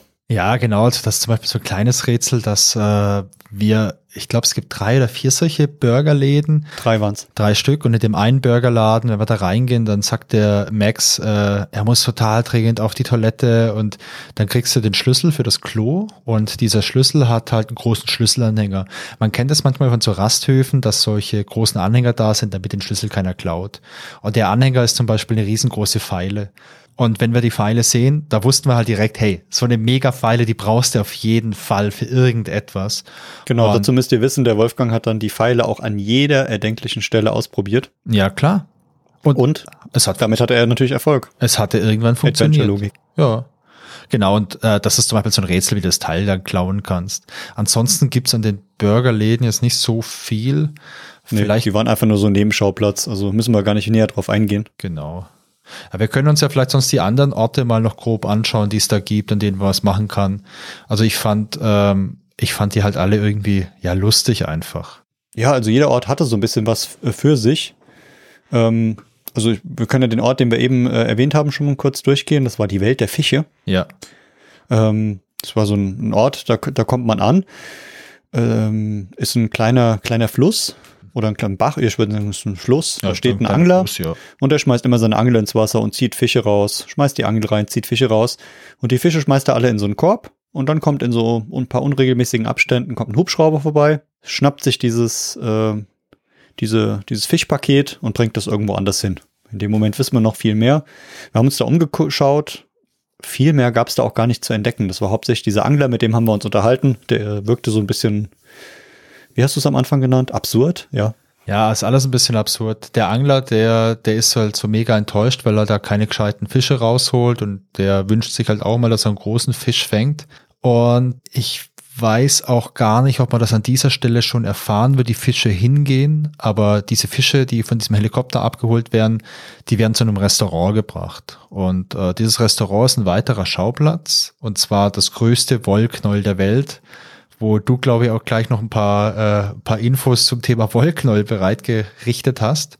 Ja, irgendwie hat, irgendwie hat mich das fasziniert. Ich kann dir gar nichts genau ja, ich sagen, erinnere warum, mich aber noch, wir haben uns da äh, fasziniert hat. echt mit beschäftigt und also wir haben gedacht, wie kommt man auf die Idee, einen Schauplatz als größtes Wollknäuel der Welt zu machen? Und dann habe hab ich mal nachgeschaut. Es gibt wirklich das größte Bindfadenknäuel der Welt. Und zwar wurde das äh, 1953 äh, begonnen in Amerika. Und vier Jahre später hatte das schon über zwei Tonnen und war zweieinhalb Meter hoch. Und wie absurd. Ähm, dann hat, hat der Kerl, der das gemacht hat, der heißt äh, Frank Stöber oder Frank Stöber. Frank Stöber? Genau. Der hat sein, äh, sein Zwei-Tonnen-Projekt hat er 1961 äh, in Kansas gestiftet und dort steht es heute noch an der Hauptstraße und jeder kann Teil diesen, dieses großes Knolls werden. Das heißt, man kann sich da entweder einen Bindfaden kaufen oder einen Bindfaden mitbringen und kann Teil des größten Bindfadenknolls der Welt werden. Ist jetzt kein Wollknäuel, da gibt's nicht so ganz große, da wurden ein paar Rekorde aufgestellt, aber äh, der Bindfaden hat's dann doch in die in die Top 10 der größten Kuriositäten geschafft. Und jedes Jahr findet der sogenannte Twinathon statt. Ein Event, wo die Einwohner und Besucher das Knäuel weiter wachsen lassen. Ich habe leider keine Angaben gefunden, wie, wie riesig das Knäuel mittlerweile ist, aber es gehört ja zu den zehn Kuriositäten der größten Absurditäten nach Sam Max in, in den USA. Ja, mega absurd. Das äh, Wollknäuel im Spiel ist natürlich noch viel, viel größer. Also, keine Ahnung, es ist 100 Meter hoch oder so. Und obendrauf ist so eine Plattform, eine Aussichtsplattform und ein Restaurant. Und wir kriegen halt mit, dass die Fische, die in der Welt der Fische von diesem einen Angler geangelt werden, die werden regelmäßig mit einem, äh, mit einem Helikopter zu diesem Restaurant gepackt. Und dort ist halt ein Koch, der macht da irgendwelche leckeren Fischgerichte draus. Und an der Stelle merken wir, glaube ich, schon relativ direkt, hey, wir müssen irgendwie in dieses Restaurant. Wir müssen irgendwie mit dem Helikopter mitfliegen, aber wir schaffen das zu der, zu der Zeit noch nicht, dass wir da irgendwie einsteigen können.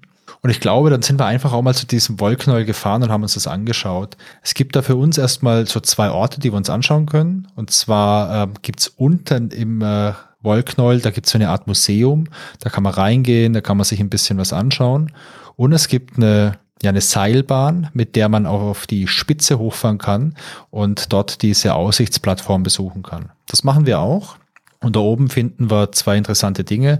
Zum einen so ein, boah, wie soll man das nennen, Christian? So, so ein, ich würde fast sagen Yogi, aber das ist ja eigentlich kein Yogi, sondern es ist. Ja, ich finde, der, der, wie ist das, so ein äh, Mentalist hätte ich es genannt. Ja, so eine Art Uri Geller einfach. Ja, genau, Uri Geller trifft das ganz gut. Ja, das ist, das ist so das Gleiche. Geller. Und der, der, ich nenne ihn einfach mal Uri, der verbiegt einfach Dinge, also Metalldinge, genau wie Uri Geller.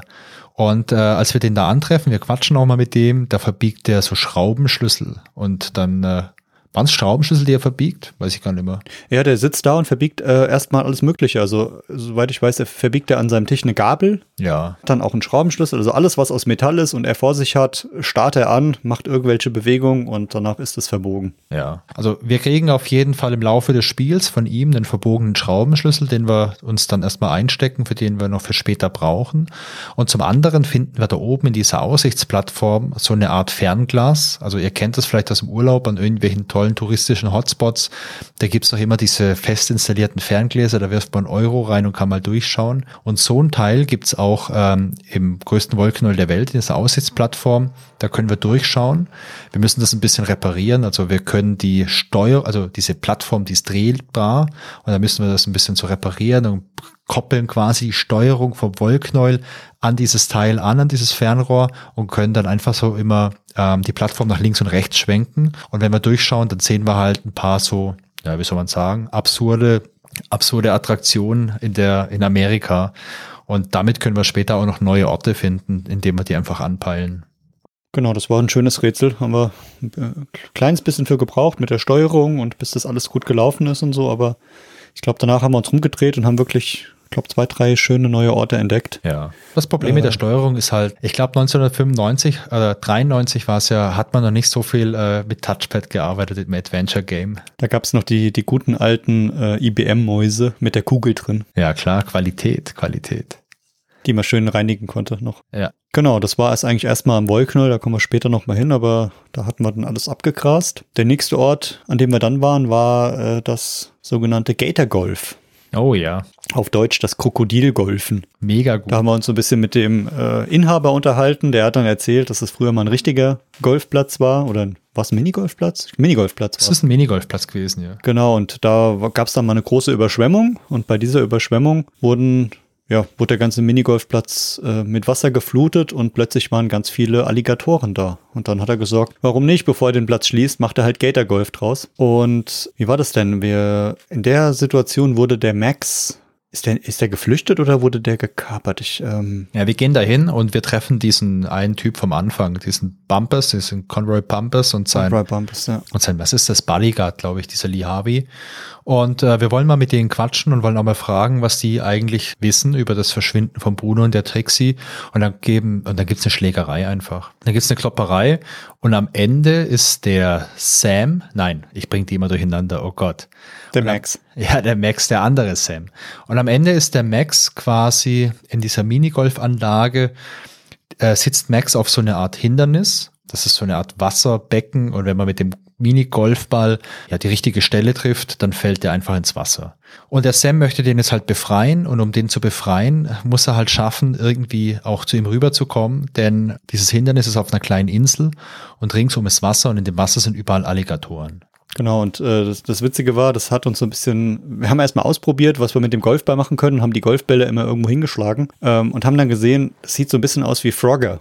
Also die, die Retro-Gamer hier kennen wahrscheinlich das Spiel von Frogger damals, wo so kleine Plattformen durchs Wasser treiben und man drüber springt. Und ja, da haben wir gedacht, was können wir noch machen? Haben da, ich glaube, bisschen rumprobiert und haben dann gesehen, wir haben bei dem, bei der Welt der Fische, hatten wir uns einen Eimer mit Fischen mitgenommen. Kann man immer gebrauchen im Adventure. Ja, und haben dann die äh, Golfbälle durch Fische ersetzt, haben die Fische ins Wasser ge geschlagen mit dem Golfschläger und konnten dadurch die Alligatoren so ein bisschen von rechts nach links bewegen. Und ja, die, das Rätsels Lösung, jetzt spoilern wir ganz schön, ist, dass äh, wir die Alligatoren so bewegt haben, dass am Ende wie eine Art hintereinander Trittstufen entstanden sind, wo der Sam rübergehen konnte, um den Max wieder zu befreien. Ja, also es war auch ganz lustig. Also ich glaube, es hat echt ein bisschen gedauert, bis wir drauf kamen, dass wir die Fische nehmen können. Und nachdem wir dann gecheckt haben, wie das funktioniert mit den Fischen, hat es auch noch erstaunlich lang gedauert, um immer den richtigen Ort oder die richtige Position zu finden, um da einen Fisch hinzuwerfen, damit der Alligator richtig schwimmt. Aber es war ein cooles Genau, Rätsel das, das war wieder so ein bisschen pixelgenau.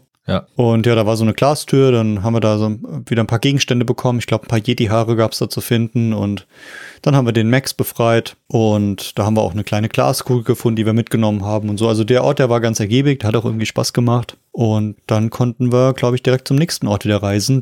Also, was gibt's denn sonst noch? Wir haben noch einen anderen coolen Ort und zwar den Mystery Strudel. Der Mystery Strudel, das ist so ein Ort, wo Raum und Zeit keine Macht haben. Sprich, wenn man da ist, äh, da gibt's Gegenstände, die fliegen. Es ist alles irgendwie ein bisschen verschoben und es sieht so aus wie, naja, wie so ein Fiebertraum. Wir finden, glaube ich, den Hinweis zum Mystery-Strudel durch so eine kleine Schneekugel, die der Max findet. Ich glaube beim Gator Golf, da bin ich mir nicht mehr ganz sicher, aber ich glaube, da findet er so eine kleine, ja, so ein Merchandise einfach. Dadurch kriegen wir den Hinweis, wir fahren hin zum Mystery-Strudel, und wir laufen da rein und das ist eine Attraktion. Wir gehen rein in die Attraktion und wir sehen da erstmal, dass es da viele verschiedene Türen gibt. Und lustig ist dann, wenn wir zu diesen Türen gehen, beziehungsweise da in diesem, in dieser Attraktion uns bewegen, dass die Größe sich verändert von Sam Max. Das heißt, da ist beispielsweise eine große Tür und wir laufen dorthin und wir werden immer kleiner, sodass wir die nicht aufmachen können. Und es gibt eine kleine Tür, wir laufen dahin und wir werden immer größer, sodass wir da nicht durchpassen. Wir laufen dann noch ein bisschen weiter, wir finden dann noch äh, so, ein, so ein Hinterzimmer, da ist ja so auch kann man ein bisschen Merchandise kaufen, unter anderem auch, glaube ich, solche Schneekugeln und es gibt noch ein paar andere Sachen. Und was wir dort aber rausfinden, es gibt eine Tür, das ist so eine Art was ist denn das, so eine Art Wasser, oder so eine, so, ja, ich glaube, so ein Wasserfall oder so, oder so eine große Pfütze, da können wir durchgehen und da finden wir, also da geht's quasi so in den Underground rein und dann sehen wir, dass unterhalb von dieser Attraktion sind so riesengroße Magnete, die in so verschiedenen Farben leuchten und wir können die mit Hebeln ein- und ausschalten. Und dann finden wir raus, je nachdem, was für eine Farbe das da aktiv ist, das erlaubt uns dann durch äh, die Türen auch durchzugehen, wo wir halt vorher immer zu groß oder zu klein waren. Genau, und das, und das Lustigste an diesen Monstermagneten war, dass äh, die da wie so versteckte Pixel waren. Das heißt, wir haben erstmal nur zwei Magneten gesehen, haben, sind aber nicht weitergekommen und haben dann später gesehen, oh, da gibt's einen kleinen Pixel. Wenn man da draufklickt, kommt man noch weiter nach rechts und da ist noch ein dritter Magnet. Das ist dann auch so ein typisches Pixel-Adventure-Phänomen. Ja, das war echt ein bisschen nervig. Aber wir finden raus, dass wir mit diesen Magneten dann halt, je nachdem, wie wir die einschalten, können wir halt diese Anomalien und diese Effekte halt beeinflussen. Ich glaube, wir haben wirklich alle Möglichkeiten durchprobiert und waren nirgends erfolgreich, aber aber die letzte Tür, die brachte uns dann zu, du darfst den Namen gleich sagen, weil ich kann ihn nicht aussprechen, zum Onkel vom Maulwurfsmann. Dem Shavul. Genau, Javul. Und Shavul. Ja, und Shavul hat da, glaube ich, genauso wie sein Neffe einfach ganz derbe gechillt.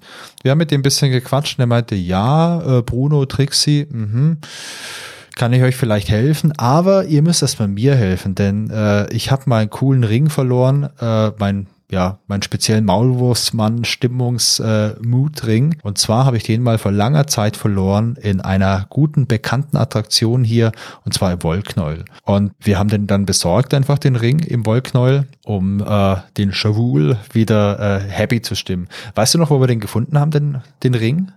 Ja, der war ähm, im Wollknäuel wirklich versteckt das äh, braucht man auch so ein, so ein paar Anläufe, um, um das zu verstehen. Wir hatten so eine, so eine Greifzange, die immer wieder im Spiel vorkam, ja. mit der man mehrere Dinge machen konnte. Und auf diese, diese Greifzange, die sich so ein bisschen verlängert, konnte man vor, vorne verschiedene Dinge drauf spannen. Und je nachdem, was man drauf gespannt hat, konnte man damit verschiedene Aktionen ausführen. Ich glaube, wir haben da so eine, so eine Kralle vorne drauf gespannt und haben dann mit dieser Greifzange und der, der Kralle in dieses Wollknäuel reingegriffen und haben dann genau diesen Ring rausgefischt. Ja. Ich glaube, wir hatten da auch noch einen Magneten dran oder so. Ich, ich weiß es nicht mehr. Aber wir haben den Ring auf jeden Fall bekommen und haben den dem Maulwurfsmann Onkel dann gegeben. Und der war halt mega dankbar und hat gesagt, hey Leute, easy. Um den Yeti zu finden, da braucht ihr einfach drei Büschel Yeti-Haar und noch ein magisches Maulwurfmann-Pulver. Und hey, habe ich direkt für euch. Und es geht ihr einfach zu, zu irgendeinem so Hirschfelsen oder wie hießen der? Zum Froschfelsen. Der Froschfelsen. Der Froschfelsen. Und dann packt ihr dieses Yeti, äh, dieses Yeti-Fell drauf, macht das Pulver drüber und schwuppdiwupp, habt da einfach einen guten Hinweis, wo ihr hin müsst. Ich glaube, das war alles, was wir da gemacht haben. Genau, das war für die Situation äh, echt viel. Das war echt ein komischer Typ.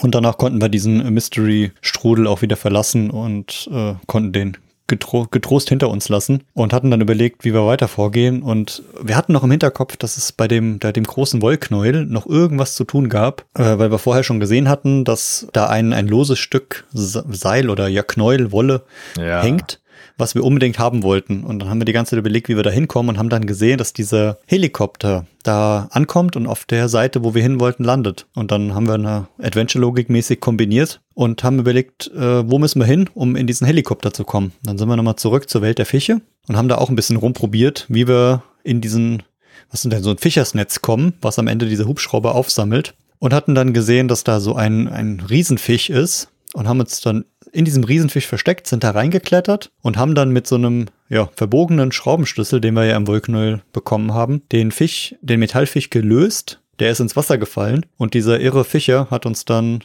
mit seiner Angel rausgezogen, hat den Fang seines Lebens gemacht, in das Netz reingeschmissen und in dem Moment kam schon der Hubschrauber, hat uns äh, in dem Netz aufgesammelt und hat uns direkt zu dem Wollknäuel äh, hinge hingebracht und an, bei dem Restaurant abgeliefert.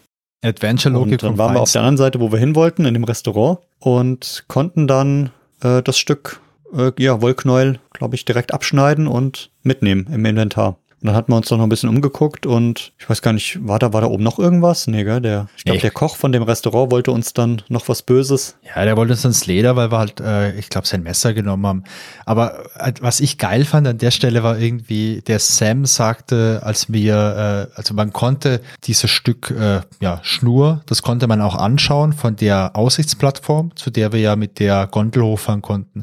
Man konnte dieses Seil anschauen und dann sagte Sam irgendwie, ja, in Spielen wie diesem braucht man immer ein Stück Seil. Und äh, das fand ich echt ganz lustig. Das stimmt, ja. ja Jo, auf jeden Fall sind wir dann von dem Wollknäuel wieder weg. Ja. Und wo sind wir dann als nächstes hin? Ja, wir sind natürlich zum Froschfelsen, gell? Und haben am Froschfelsen erstmal unser Maulwurfsritual durchgeführt und dann kam UFO vorbei und dieses UFO hat uns den Hinweis gegeben, Bruno und die Trixie, die sind in Bumpersville. Und Bumpersville klingt für euch vielleicht irgendwie so, ja, bekannt, haben wir schon mal was gehabt. Right, denn es gab ja diesen Convoy Bumpers, diesen, ja, Country-Sänger und dem sein Graceland ist halt Bumpersville. Und ich glaube, da sind wir dann als nächstes hingefahren und haben uns das letzte Kapitel Sam Max ähm, einverleibt. Genau, da kommen wir schon, schon so zum letzten, würde ich sagen, letzten Drittel oder Viertel der, der Story. Ja. Und sind dann in dieses äh, Haus erstmal reingegangen, haben uns da ein bisschen umgeschaut. Das am Anfang so in dieser Eingangshalle präsentiert er sich so ein bisschen selbst, der Conroy Bumpers. Hat sich schön in Szene gestellt. Ähm, was uns direkt aufgefallen ist, da gab es so, einen- so einen lustigen Reinigungsroboter, der rumgefahren ist und alles die ganze Zeit abgestaubt hat von der Firma Macro Hard. Und Der ist von der Firma, ganz kurz, Christian, der, der Roboter war von der Firma Macro Hard. Das Ja. ist mir gar nicht aufgefallen. Oh Gott, ist das gut. Ja, ich, ich fand es irgendwie gut. Also Macro Hard war so eine ja, schöne Analogie zu, klar, Microsoft. Macro Hard ist, wie gesagt, so diese Details sind manchmal so, die sind hängen geblieben, auch wenn sie vollkommen irrelevant sind, aber hat mir gut gefallen. Mega. Und ja, dann sind wir ein bisschen durch, äh, durch Bumpusville gelaufen. Ich glaube, das erste, was wir direkt entdeckt hatten, war ein Raum, in dem dann Bruno und Trixie auf einer Bühne standen und Musik gespielt haben. Haben wir erst gedacht, was soll das denn? Und dann haben wir gesehen, immer wenn sie aufgehört haben zu spielen oder nicht so gespielt haben, wie Conroy Bumpus das wollte, haben sie einen Stromschlag bekommen. Das heißt, die hatten so eine Kette, ich glaube, eine Kette um den Hals Das war sogar. das für ein Halsband, ja. Und das Halsband war halt unter Strom und ja, gab halt immer Stromschläge, wenn sie nicht das gemacht hatten, was der Conroy wollte. Der stand dann auch mit auf der Bühne, ist da aufgetreten, hat ein bisschen gesungen, ist dann weggegangen, aber die beiden mussten die ganze Zeit da weiter stehen. Das hat uns schon mal gefreut, dass wir das gefunden hatten. Haben uns ein bisschen weiter im Haus umgesehen, haben noch einen Raum gefunden, wo der äh, Leibwächter vom Conroy Bumpus sitzt und das Anwesen so ein bisschen bewacht. Dann haben wir noch das Schlafzimmer vom Conroy Bumpus gefunden. Und was war denn so dein, dein Haupträtsel, wo du sagst, es hat dir gefallen in dem Haus? ja, mit dem Haus, was, was ich ganz gut fand, war, wir mussten jetzt irgendwie überlegen, hey, wie können wir die befreien da hinten? Und wir konnten ja nicht direkt hin zu der Trixie und zum Bruno, weil es so diese Lichtschranke gab. Und dann der, wie hieß er, Lee Harvey? Lee Harvey, ja. Nicht der Harvey Lee Oswald, sondern der Lee Harvey, okay. Hm. Genau, weil der Lee Harvey immer kam und es uns rausgeschmissen hat. Und gleichzeitig haben wir aber auch noch gesehen, dass es diesen Reinigungsroboter gab. Also die hatten halt einfach so einen Putzroboter, der überall sauber gemacht hat. Und wir haben es jetzt geschafft, diesen Roboter halt so umzuprogrammieren, dass er diesen Lee Harvey ablenkt und wir äh, dann einfach äh, die Trixie und den Bruno befreien können.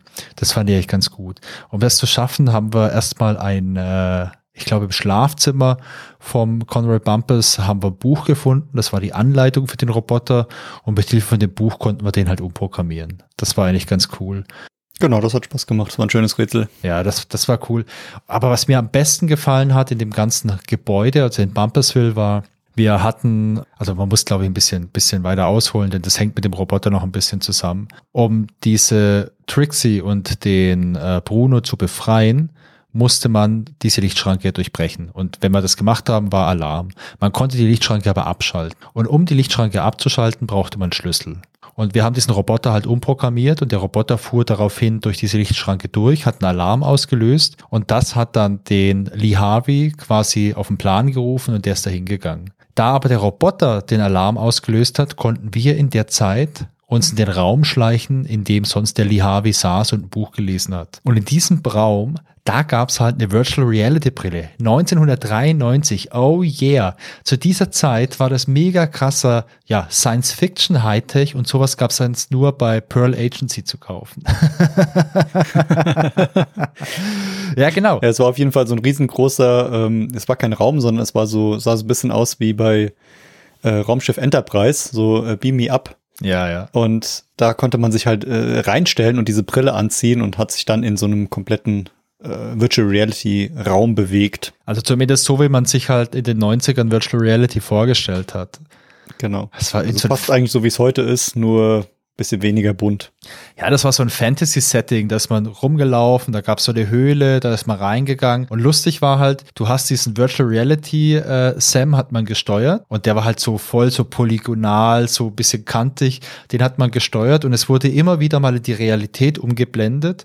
Und ich kann mich noch erinnern, dass äh, da gab es einen Drachen, den man besiegen musste. Und es gab ein Schwert, das man irgendwie aus dem Stein oder aus dem Boden gezogen hat. Und wenn du in der äh, Virtual Reality dann dem Sam gesagt hast, hey, zieh mal das Schwert hier raus, dann wurde halt umgeblendet in die Realität und er hatte dann auf einmal den Max in der Hand als Schwert und hat mit dem dann halt irgendwie rumgefuchtelt. Und das war halt schon lustig. Und ja, wir haben halt in der Virtual Reality den Drachen besiegt mit dem Schwert und daraufhin haben wir einen Schlüssel bekommen. Und mit dem Schlüssel konnten wir halt den Alarm dann abschalten und den Bruno und die Trixie befreien. Ich glaube, so genau, das war's. ist eigentlich ganz cool, dass man in der Virtual Reality etwas bekommt und das dann in echt benutzen kann. Also Ja. so den Twist 1993 war der schon ganz cool gemacht. Ja, das, das war echt, das war echt ziemlich cool. Genau, aber auf jeden Fall konnten wir mit dem, mit dem Schlüssel konnten wir Bruno und Trixie befreien und ja, mit den beiden konnten wir dann auch äh, relativ stressfrei die Villa verlassen. Genau, nachdem wir die Trixie und den äh, Bruno befreit haben, haben wir uns mit denen ein bisschen unterhalten und die haben uns dann gesagt, dass sie als nächstes zu einer großen Yeti-Versammlung wollen und zwar ins Savage Jungle Inn. Und dann waren sie auch schon weg. Dann sind sie, glaube ich, abgezogen und haben wir gesagt, okay. Und dann ist bei uns auf der Karte halt ein neuer Ort aufgetaucht, das Savage Jungle Inn. Und wir konnten dann relativ stressfrei die Villa verlassen und haben uns dann über die Karte wieder auf den Weg gemacht. Ja, genau. Da sind wir hingekommen und da gab's, äh, da haben wir erfahren, es gibt so die Jahreshauptversammlung der, der Yetis. Und wir wollten dann auch mal direkt dorthin, um einfach nochmal mit Bruno zu quatschen und mit Yetis zu quatschen und zu fragen, was los ist. Aber man hat uns da nicht direkt reingelassen, weil es halt so Yeti-only ist. Und ähm, wir haben uns doch dann ein Kostüm gebastelt, oder? Mm, Ja, erstmal war, glaube ich, was anderes. Da kam jetzt hier dein, dein Lieblingswerkzeug zum Einsatz. Die Pfeile. Genau, die Pfeile. Also ich weiß noch, dass der, der Yeti-Türsteher erstmal überhaupt nicht mit uns reden wollte, weil er gesagt hat, wir sind Ja. Yeti. Und dann haben wir mit dem so ein bisschen gequatscht, um rauszukriegen, was wir da überhaupt machen müssen und was wir alles brauchen. Und da hatten wir noch keine gute Idee, dass wir uns als Yeti verkleiden müssen. Du hast recht. Und dann hast du ihm erstmal die, äh, die Pfeile gegeben und mit der Pfeile hat er sich seine, seine Füße geraspelt. Und danach hat er uns gesagt, dass hier nur Yetis rein dürfen und ähm, was hier überhaupt stattfindet und hat uns ein paar Infos gegeben. Du hast und dann absolut kam recht. das, was du gerade gesagt hast, dass, äh, dass wir uns überlegt haben, wie können wir denn ein Yeti werden? Und dann mussten wir nochmal in meiner Erinnerung so ein paar äh, andere Orte besuchen, um uns Sachen zu besorgen, die uns wie ein Yeti aussehen lassen. Ja, ja, du, du hast absolut recht. Also der, der Türsteher, der hatte Schmerzen am Fuß und äh, mit der Pfeile hat er sich dann irgendwie, keine Ahnung, die Hornhaut weggeruppelt oder so und dann ging's gut. Ja, der war bestimmt Ultraläufer und hatte einfach Blasen und Ja, Hornhaut. ganz, ganz, ganz schlimm. Ja, um, du hast recht, aber um das Kostüm zu basteln, da brauchten wir ein paar Dinge und äh, es gab einen neuen Ort auf der Karte und zwar Mount Rushmore. Das kennt man ja. Das ist der Ort in den USA, wo es diese Präsidentenköpfe gibt, die direkt in den Berg gehauen wurden. Auf der einen Seite total eindrucksvoll, auf der anderen Seite natürlich für die Ureinwohner in den USA total furchtbar, weil das halt auch so ein heiliger Berg ist.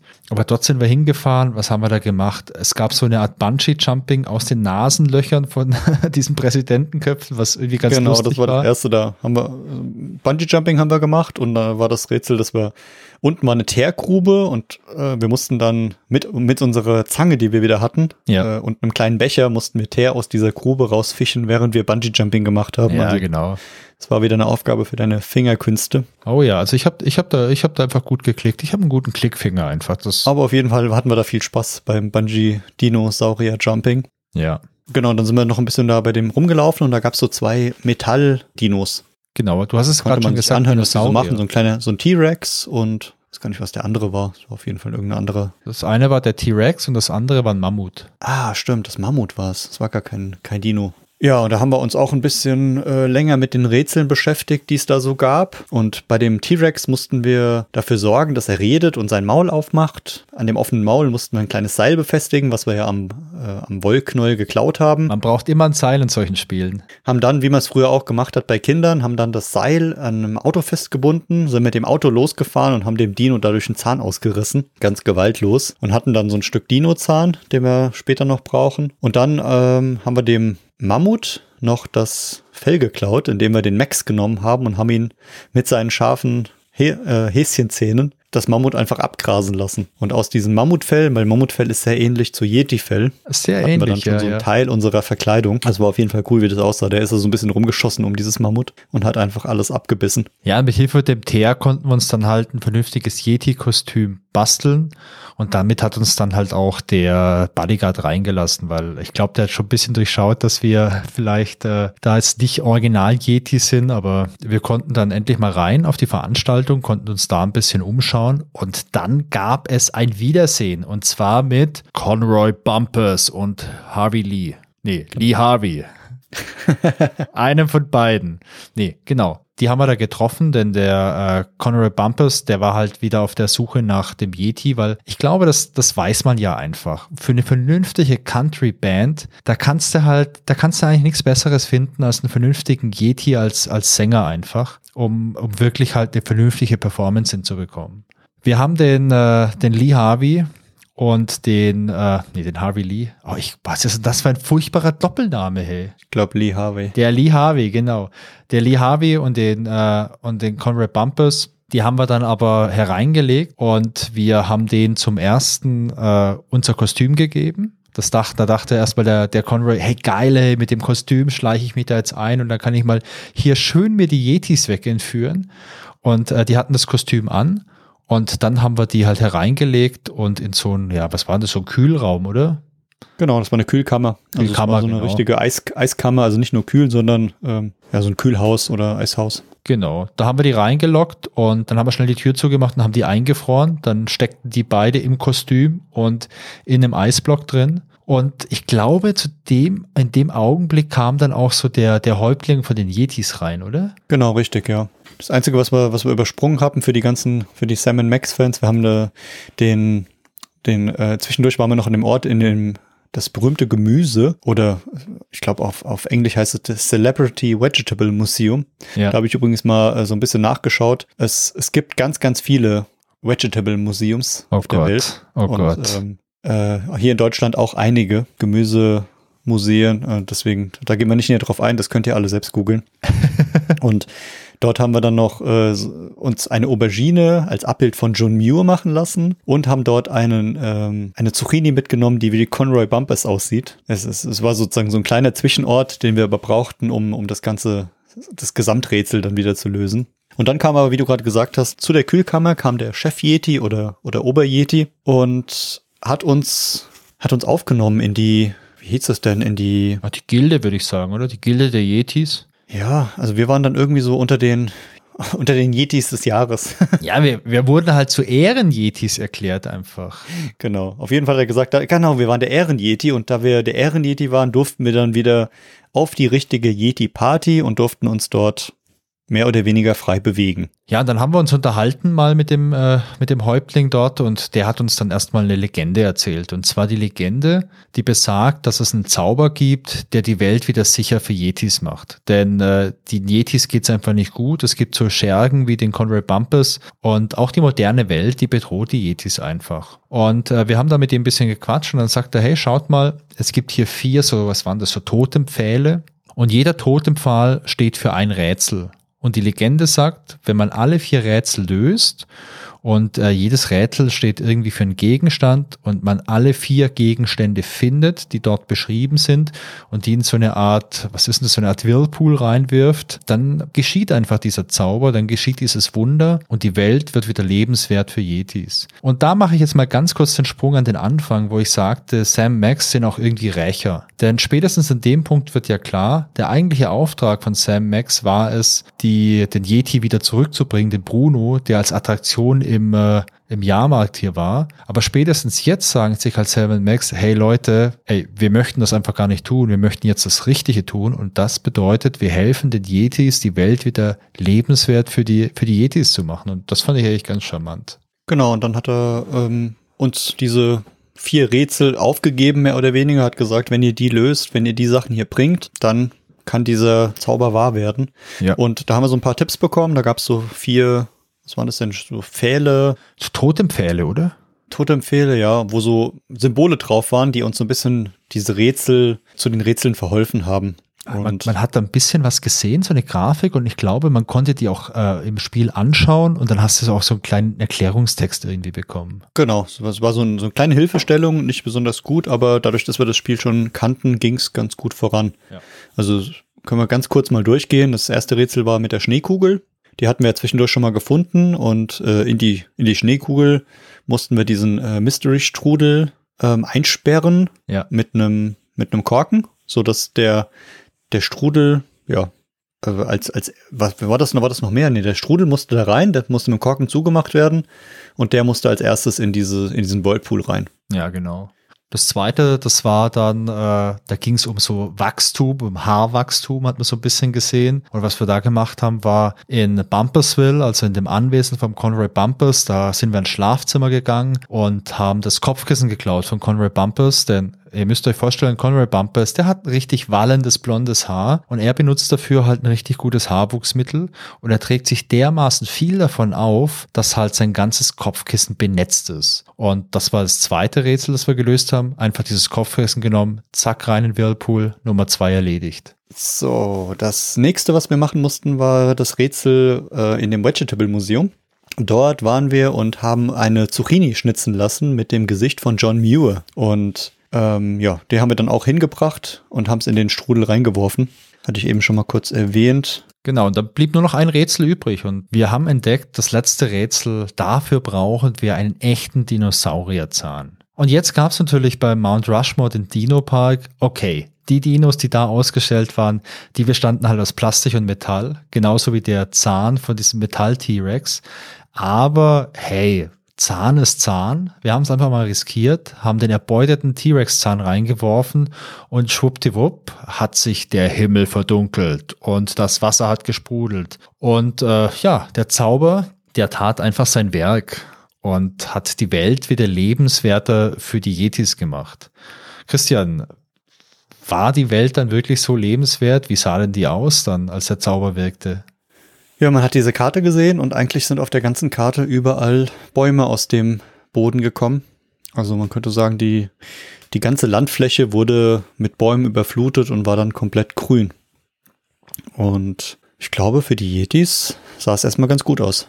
Ja, ich glaube, für die Zivilisation sah es nicht so mega gut aus. Aber ja, ich meine, du kannst es nicht immer allen recht machen einfach. Genau, sah auf jeden Fall gut aus. Und dann kam noch als letzte Sequenz, haben Sam und Max den eingefrorenen Bumpus und den Lee Harvey zum Zirkus zurückgebracht. Und äh, wie wärst du es vorhin genannt, das Kuriositätenkabinett oder die Freak Show? Ja, die Freak Show. Und dort haben sie eine Belohnung bekommen, weil ja vorher war ja Bruno der Yeti im Eisblock und jetzt haben sie halt Conroy Bumpus und Lee Harvey im Eisblock. Im Yeti-Kostüm. Ja, haben sie eine schöne Belohnung bekommen und als äh, Freelance-Police musst du ja auch irgendwo gucken, wo du dein Geld verdienst. Absolut. Also hat sich auf jeden Fall die Arbeit gelohnt. Ja, genau. Also ich fand, ich fand den Twist am Schluss nochmal echt ziemlich cool, dass man jetzt dem Bösewicht hier auch noch so die rechte Strafe zukommen lässt und gleichzeitig aber auch noch diese Ausbeuter aus der Freakshow da noch ein bisschen abrockt. Ähm, das fand ich echt ganz, ganz gut. So, nachdem wir die Story jetzt ein kleines bisschen angeschnitten haben, kommen wir doch mal zum Thema Technik. Wie in den letzten Spielen auch, habt ihr gemerkt, ähm, es ist wieder ein Spiel von LucasArts. Und es ist das letzte LucasArts-Spiel, für das es sogar eine Diskettenversion gab. Wichtig für die Freaks, es war eine HD-Diskettenversion und keine DD-Diskettenversion. Also schön mehrere Disketten mit 1,44 MB. Ganz kurze Frage. Ich muss jetzt fragen, Christian. Ich weiß, du hast das einfach zurechtgelegt und vorbereitet für die ganze Technik. Aber wenn du jetzt schon mit solchen Details kommst wie die HD-Version, 3,5 Zoll, die hatten ja. 1,44 MB. Wie viel MB hatte denn eine DD-Diskette? Und für was steht eigentlich HD und für was steht eigentlich DD? Oh, das ist natürlich eine gute Frage. Wenn ich es richtig in Erinnerung hatte, steht das HD für High Density. Ja. Und äh, die gab es in 3,5 Zoll und 5,25 Zoll. Äh, fünf ein Viertel. Er ist Ja, 5,25. 5,25, genau, richtig, ja. Das war die eine Variante. Und die DD-Disketten war die Double Density. Ja, aber das ist doch geil. Es gab Ja. Double Density und es gab High Density. Aber was ist dann Richtig. Single Density? Ich weiß Oh. es nicht. Das ist eine gute Frage. Vielleicht waren das die dann alten 8 Aber wenn wir jetzt haben, wenn wir Single haben, dann Double, dann High. Gibt's da noch mehr? Nee, also diskettenmäßig war das alles. Ich glaube, die 3,5 Zoll DDs, ich glaube, die hatten so 720 KB. oder 720, ja, waren 720. Okay. Richtig, ja. Und die HD. Und äh, man konnte sie daran erkennen, äh, die DD-Disketten hatten ein Loch nur auf der einen Seite. Ja. Und man konnte auch aus einer DD eine HD machen, indem man Ja. einfach mit einem Locher das zweite Loch reingemacht hat. Ich hatte ja vorhin schon mal das deutsche, das altwehr, altehrwürdige deutsche Traditionsversandhandelsunternehmen Pearl erwähnt. Und da habe ich mir mal so einen blöden Locher gekauft, der hat irgendwie 20 Mark gekostet. Und da konntest du deine Disketten lochen und ähm, das war schon spannend, weil die HD-Disks haben ja deutlich mehr Geld gekostet. Und da konnte man sich Ja. die einfach lochen. Wie dumm. Aber jetzt konnte ich es mir nicht nehmen, nehmen lassen. Es gibt Single Density. Ja? Äh, Disketten, ja. Das war noch eine ältere Version vor den Double Density und äh, hatte 180 Kilobyte. Was für ein Format waren das? War das auch schon 3,5 und 5 ein Viertel oder waren das die 8 Zoll Disketten? Die SD-Disketten, also Single Density, gab es in äh, 8 Zoll, 5,5 ein Viertel Zoll, 3,5 Zoll und 3 Zoll. Ah, krass, kenne ich gar nicht mehr. Ja, also das waren die, die 8 Zoll gab es 1971. Das waren eine der ersten äh, Computerdisketten-Generationen. Ich kenne die aus dem Museum, die 8er. 5 ein Viertel kamen 1976 raus. Und äh, danach kam es dann die, die Klassiker, die wir auch für den C64 kennen, die 5 ein Viertel Zoll, Ja. die man mit so einem eck, eckigen Loch an der Seite äh, noch ähm, den, den sozusagen vergrößern konnte. Und dann kamen erst die DD- und HD-Disketten, die man mit so einem kleinen Schieber konnte man die den Schreibschutz ein- und ausschalten oder halt dann mit dem Locher aus einer DD eine HD machen. Jetzt erzähle ich dir mal noch ganz kurz was. Mein erster PC war ein, also ja, hallo, willkommen beim Retro Elektronik Podcast. Mein erster PC, das war ein 80088er, also das war der Vorgänger vom 286er und der hatte zwei Disklaufwerke, zwei 5 Zoll Disklaufwerke und das war DD, das heißt, das waren 360 Kilobyte Speicherkapazität pro Laufwerk. Festplatte hatte der keine, du konntest dann immer quasi so die Laufwerke, die musstest du halt über die Disks wechseln. Und um bei der 5 Zoll Diskette den Schreibschutz hinzubringen, weil es gab ja keinen Schieber, das war ja nur so ganz dünnes, lappriges Plastik und in der Mitte war halt die Magnetscheibe. Da konnte man über dieses Loch einfach einen Aufkleber drüber machen. da Ja, gab es da in der Packung so Aufkleber, die konnte man drüber machen und das war einfach ein mechanischer Schreibschutz. Im Laufwerk war einfach so ein Stift und wenn da halt ein Widerstand war, dann konnte man mechanisch halt nichts draufschreiben. Okay, ganz kleine, äh, ganz kleiner Ausflug, aber Ja, ich, ich würde sagen, Wolfgang, das, das riecht nach einer kleinen Bonus-Sonderfolge, das Thema. Weil, weil du gerade sagst, 286, ich hatte einen 486er und einen 386er und ich glaube, da können wir irgendwas mal einschieben. Okay, also ich hatte einen 286er mit einer 20 Megabyte Festplatte und hey, 20 Megabyte, mega. Ich hatte einen 386er DX40 mit einer, ich glaube, 40 Megabyte oder 50 Megabyte Festplatte und dann hatte ich erst einen 486er, einen DX266. Mega. Oh je. Die Details und die, also zu den Grafikkarten, Soundkarten und den Jumpern müssen wir dann in der nächsten Folge kommen. Oder Ja. in der übernächsten. Okay, So. aber jetzt wollte ich dich nicht durcheinander bringen. Geil Problem. Es war ja eine sehr sinnvolle Frage. Die hat, denke ich, allen auf der Zunge gelegen. So, wie ihr schon gehört habt, gab es eine Diskettenversion und die Diskettenversion basierte noch auf SCUM Version 6 und die CD-Version, die danach rauskam, die wir auch gespielt haben, ist dann SCUM Version 7 und äh, auf die SCUM-Version sind wir in Podcast Folge 1 bei Day of Tentacle schon mal eingegangen, könnt ihr euch gerne nochmal anhören. Insgesamt war äh, Sam Max Hit the Road das neunte LucasArts-Spiel, das Scum verwendet hat. Und ja, das so, so, weiter wollen wir euch mit Technik auch gar nicht äh, groß nerven. Wichtig ist nur noch, dass die Musik in dem Fall hier von wieder von Michael Land kam. Das ist, äh, man könnte ihn auch als Hauskomponist bezeichnen von LucasArts. Der hat auch die, die äh, Komponist, äh, Komponisten, der hat die Kompositionen, Musikkompositionen gemacht für Monkey Island und Day of the Tentacle. So, und danach kommen wir zu einem unserer Lieblingsteile, zu dem Trivia Wolfgang. Yeah. Okay, es gibt so ein paar Trivia-Sachen und äh, ich habe ein paar schöne Sachen rausgesucht und ich lese die jetzt einfach mal ganz kurz vor. Ich habe es nicht alles auswendig gelernt, denn es war natürlich zu viel. Also, wo fangen wir denn an? Wir haben ja jetzt erzählt, um was es in dem Spiel ging und wir haben mal unsere Highlights so ein bisschen erzählt und haben auch das Ende äh, erzählt, wie wir es erlebt haben. Und jedes Ende kann natürlich ein neuer Anfang sein. So auch vielleicht bei Sam Max. Es gab nämlich äh, eine Fortsetzung von Sam Max, beziehungsweise es wurde eine Fortsetzung entwickelt. Allerdings wurde die 2004 eingestellt.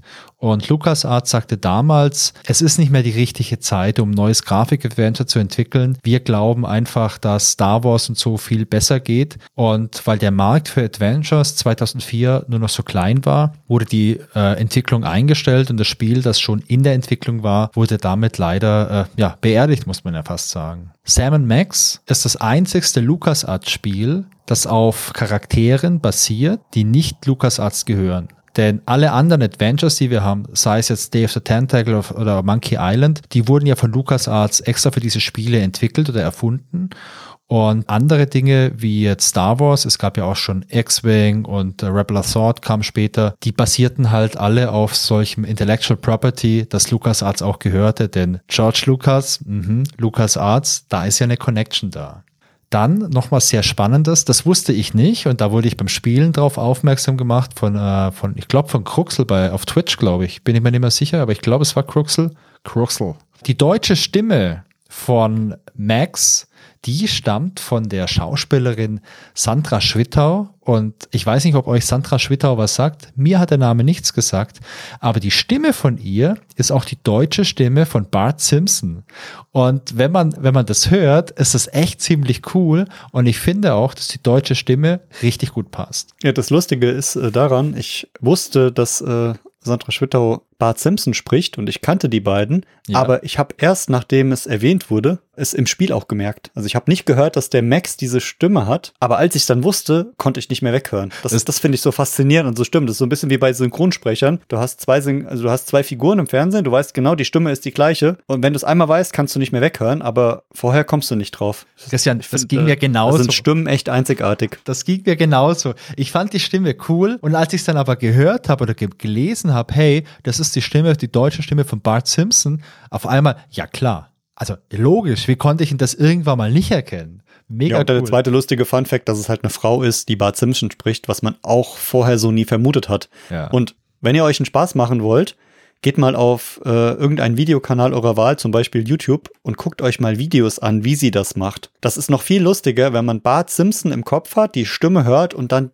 die Dame dazu sieht das ist einfach irre. Also es ist so, da, da setzt sich dann so ein ganzes Bild zusammen im Kopf. Okay, das sagst du mir jetzt, hey. Jetzt kann ich mich nicht mehr konzentrieren, das ganze Zeug hier vorzulesen. Also, wenn ihr euch interessiert für irgendwelche Trivia-Facts, dann geht einfach mal in dieses Internet rein und googelt einfach mal Sam Max Hit the Road Trivia und lest euch einfach selber durch. Ich muss mir jetzt mal ganz schnell noch ein Video anschauen. Nee, Spaß beiseite, so leicht lasse ich euch nicht davon kommen. Sam Max, die haben einige Cameo-Auftritte in anderen LucasArts-Spielen. Und der treue Hörer, die treue Hörerin erinnert sich natürlich jetzt an unsere Monkey Island Folge, wo wir das erzählt haben. Es gibt aber noch ein bisschen mehr. Zum Beispiel, wenn wir bei Monkey Island bleiben möchten, in Monkey Island 1 gibt es ja diesen heiligen Affenkopf, wo, wo wir rein müssen. Im Affenkopf äh, können wir dann äh, quasi in die Unterwelt und da ist der Lavasee. Naja, das könnt ihr euch anhören, wenn ihr euch für Monkey Island interessiert, in der Monkey Island Folge.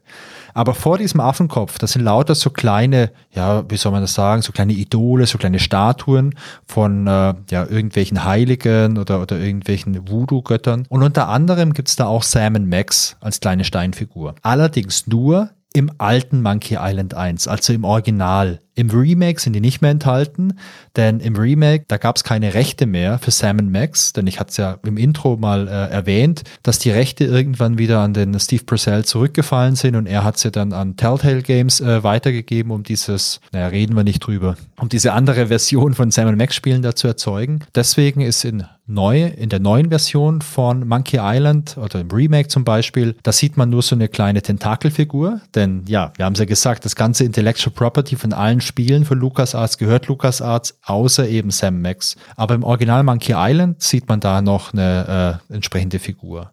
Ja, bleiben wir bei Monkey Island. Monkey Island 2. Christian, wir müssen übrigens unbedingt mal Monkey Island 2 spielen, denn das ist eins meiner absoluten Lieblingsadventures. Ja, gut, kein Problem dann.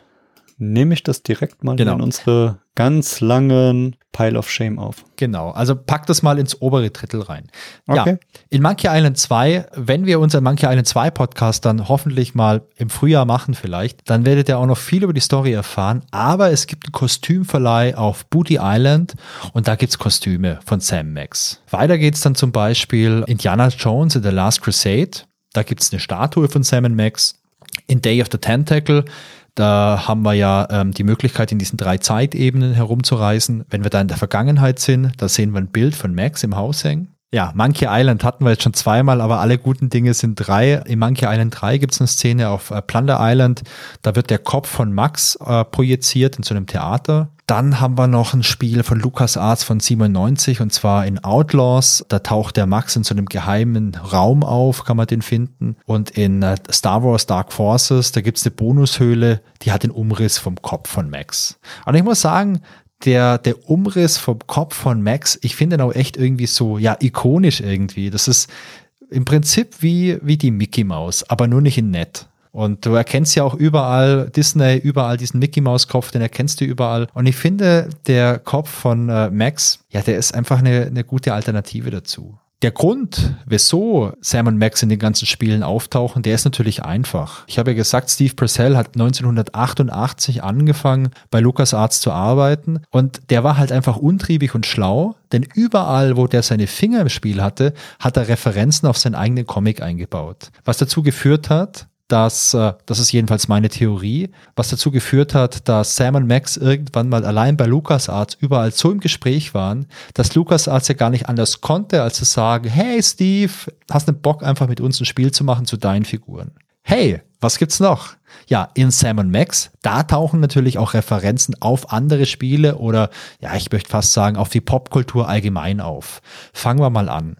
Ein cooles Ding gibt's zum Beispiel in Bumpersville. Bumpersville, das ist die Villa von Conroy Bumpers. Und da haben wir ja vorhin erzählt, wie wir diesen Reinigungsroboter umprogrammieren, damit wir äh, durch diese Lichtschranke fahren, jemanden ablenken, bla bla bla. Als wir diesen Reinigungsroboter dann packen und den umprogrammieren, gibt's eine kleine Projektion. Also dieser Roboter, der projiziert mit so Laserstrahlen ein Hologramm auf dem Boden. Und in diesem Hologramm, da sehen wir äh, eine Szene, die an Star Wars erinnert, denn in Star Wars 1, da gibt's ja R2D2 und ihr seid alle Star Wars-Experten, ich muss ja nichts erzählen, aber der projizierte die Nachricht von der Prinzessin Leia auf den Boden, die dann sagt, oh, hilf mir, bla bla bla. Und in diesem Spiel gibt's die gleiche Szene, dieser Reinigungsroboter macht so eine Projektion, man sieht die Prinzessin Leia und die sagt, helft mir Sam und Max, ihr seid meine einzigste Hoffnung. Und das fand ich richtig, richtig cool. Ja, was haben wir noch? Bumpersville. Ja, also ich habe noch, ich habe noch einen, äh, einen Trivia-Fact. Ich bin zwar nicht so der Trivia-Experte wie du, aber äh, manche Dinge lassen mir dann irgendwie doch keine Ruhe. Ja, bitteschön. Wo wir vorhin bei den Synchronsprechern waren. Ja? Da habe ich mir gedacht, so wir wissen jetzt, wer Max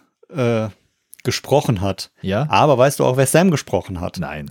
Nein, natürlich nicht. Es war Hans-Gerd Kilbinger. Der Hans-Gerd Ja, Kilbinger. Hans-Gerd? Kilbinger, ein ganz berühmter Synchronsprecher. Der hat insgesamt hat der 903 verschiedene Rollen gesprochen.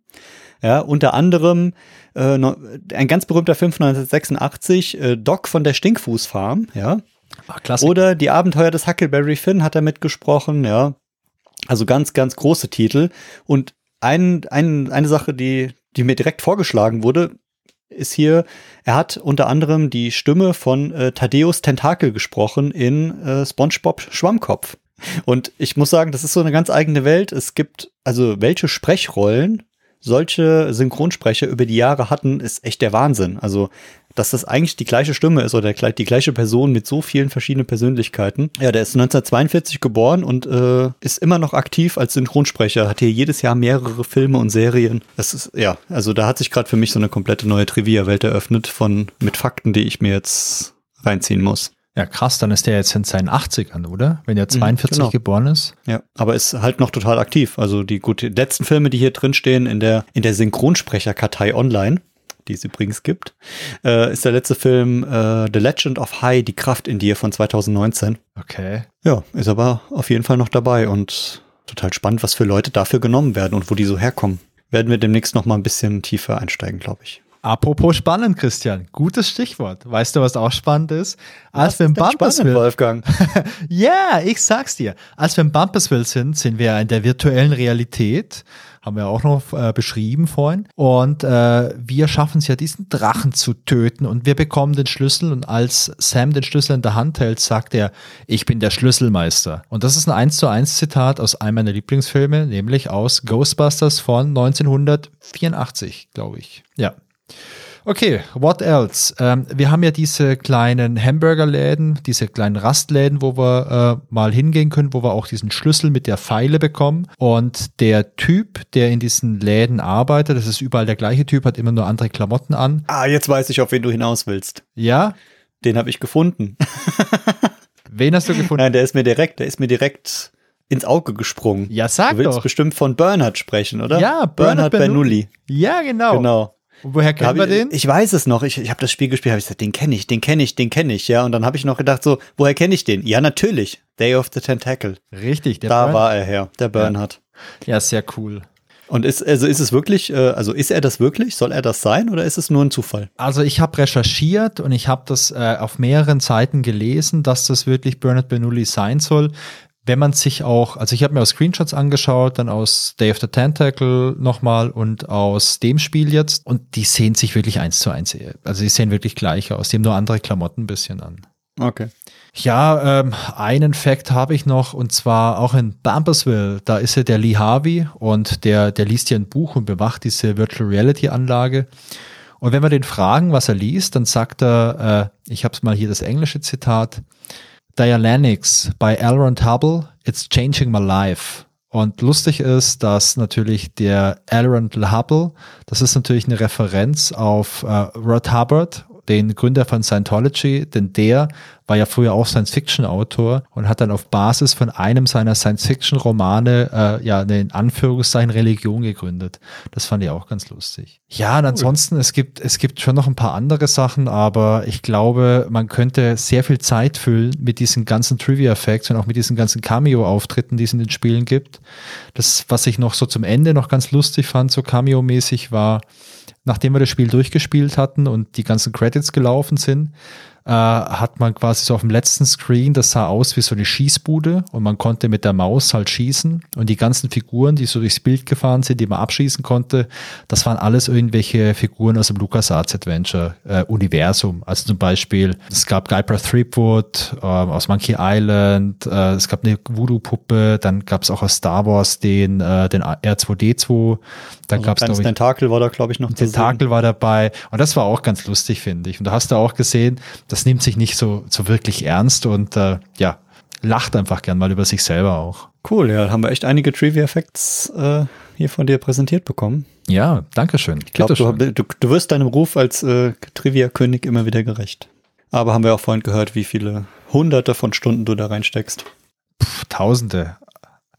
Aber meine Stunden, weißt du, das ist halt wie, wie so ein Hundejahr. Wenn ich eine Stunde reinstecke, dann sind es halt eigentlich so sieben, sieben Stunden halt für, für einen Hund. Nee, warte mal, das macht gar keinen Sinn. Das macht überhaupt keinen Sinn, aber es ist auf jeden Fall ein interessanter Fakt. Und äh, ich würde sagen, bevor es hier noch äh, verrückter wird oder wie du am Anfang gesagt hast, absurd, ähm, würde ich gern zu unserem nächsten Punkt kommen, und zwar das Fazit. Ja, finde ich wichtig. Und, und ja, ich habe mir ganz, ganz viele Gedanken darüber gemacht. So, es ist ja immer, man hat so ein Spiel gespielt. Man hatte so seine Erlebnisse, ein paar Sachen sind hängen geblieben, ein paar hat man vergessen. Aber wie war das Spiel denn jetzt insgesamt? Gerade nach den Spielen, die wir gespielt haben vorher, wie ist es so im Vergleich? Hat Lukas Arzt da gute Arbeit gemacht oder haben sie ein bisschen geschlampt oder sowas? Und ähm, ich muss sagen, auch bei dem Spiel, wie, wie bei unseren letzten äh, Podcasts, ähm, ja, ich, ich persönlich wurde nicht enttäuscht. Also Sam und Max sind für mich einfach zwei Ikonen der, der Adventure-Zeit. Ähm, und ich hatte es damals schon mal gespielt, muss aber zugeben, hatte von damals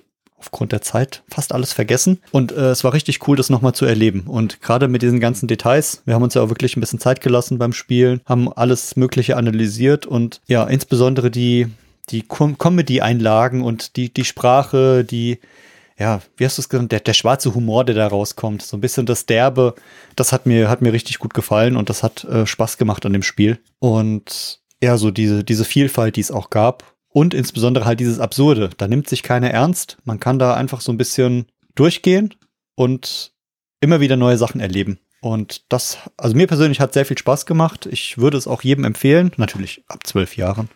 Und ich finde, es ist erstaunlich gut gealtert. Also von der Grafik, von der Steuerung, wie auch vom, vom Witz her. Klar, man merkt, dass es alt ist, aber im Vergleich zu anderen alten Spielen kann man es sehr gut spielen und es macht immer noch Spaß.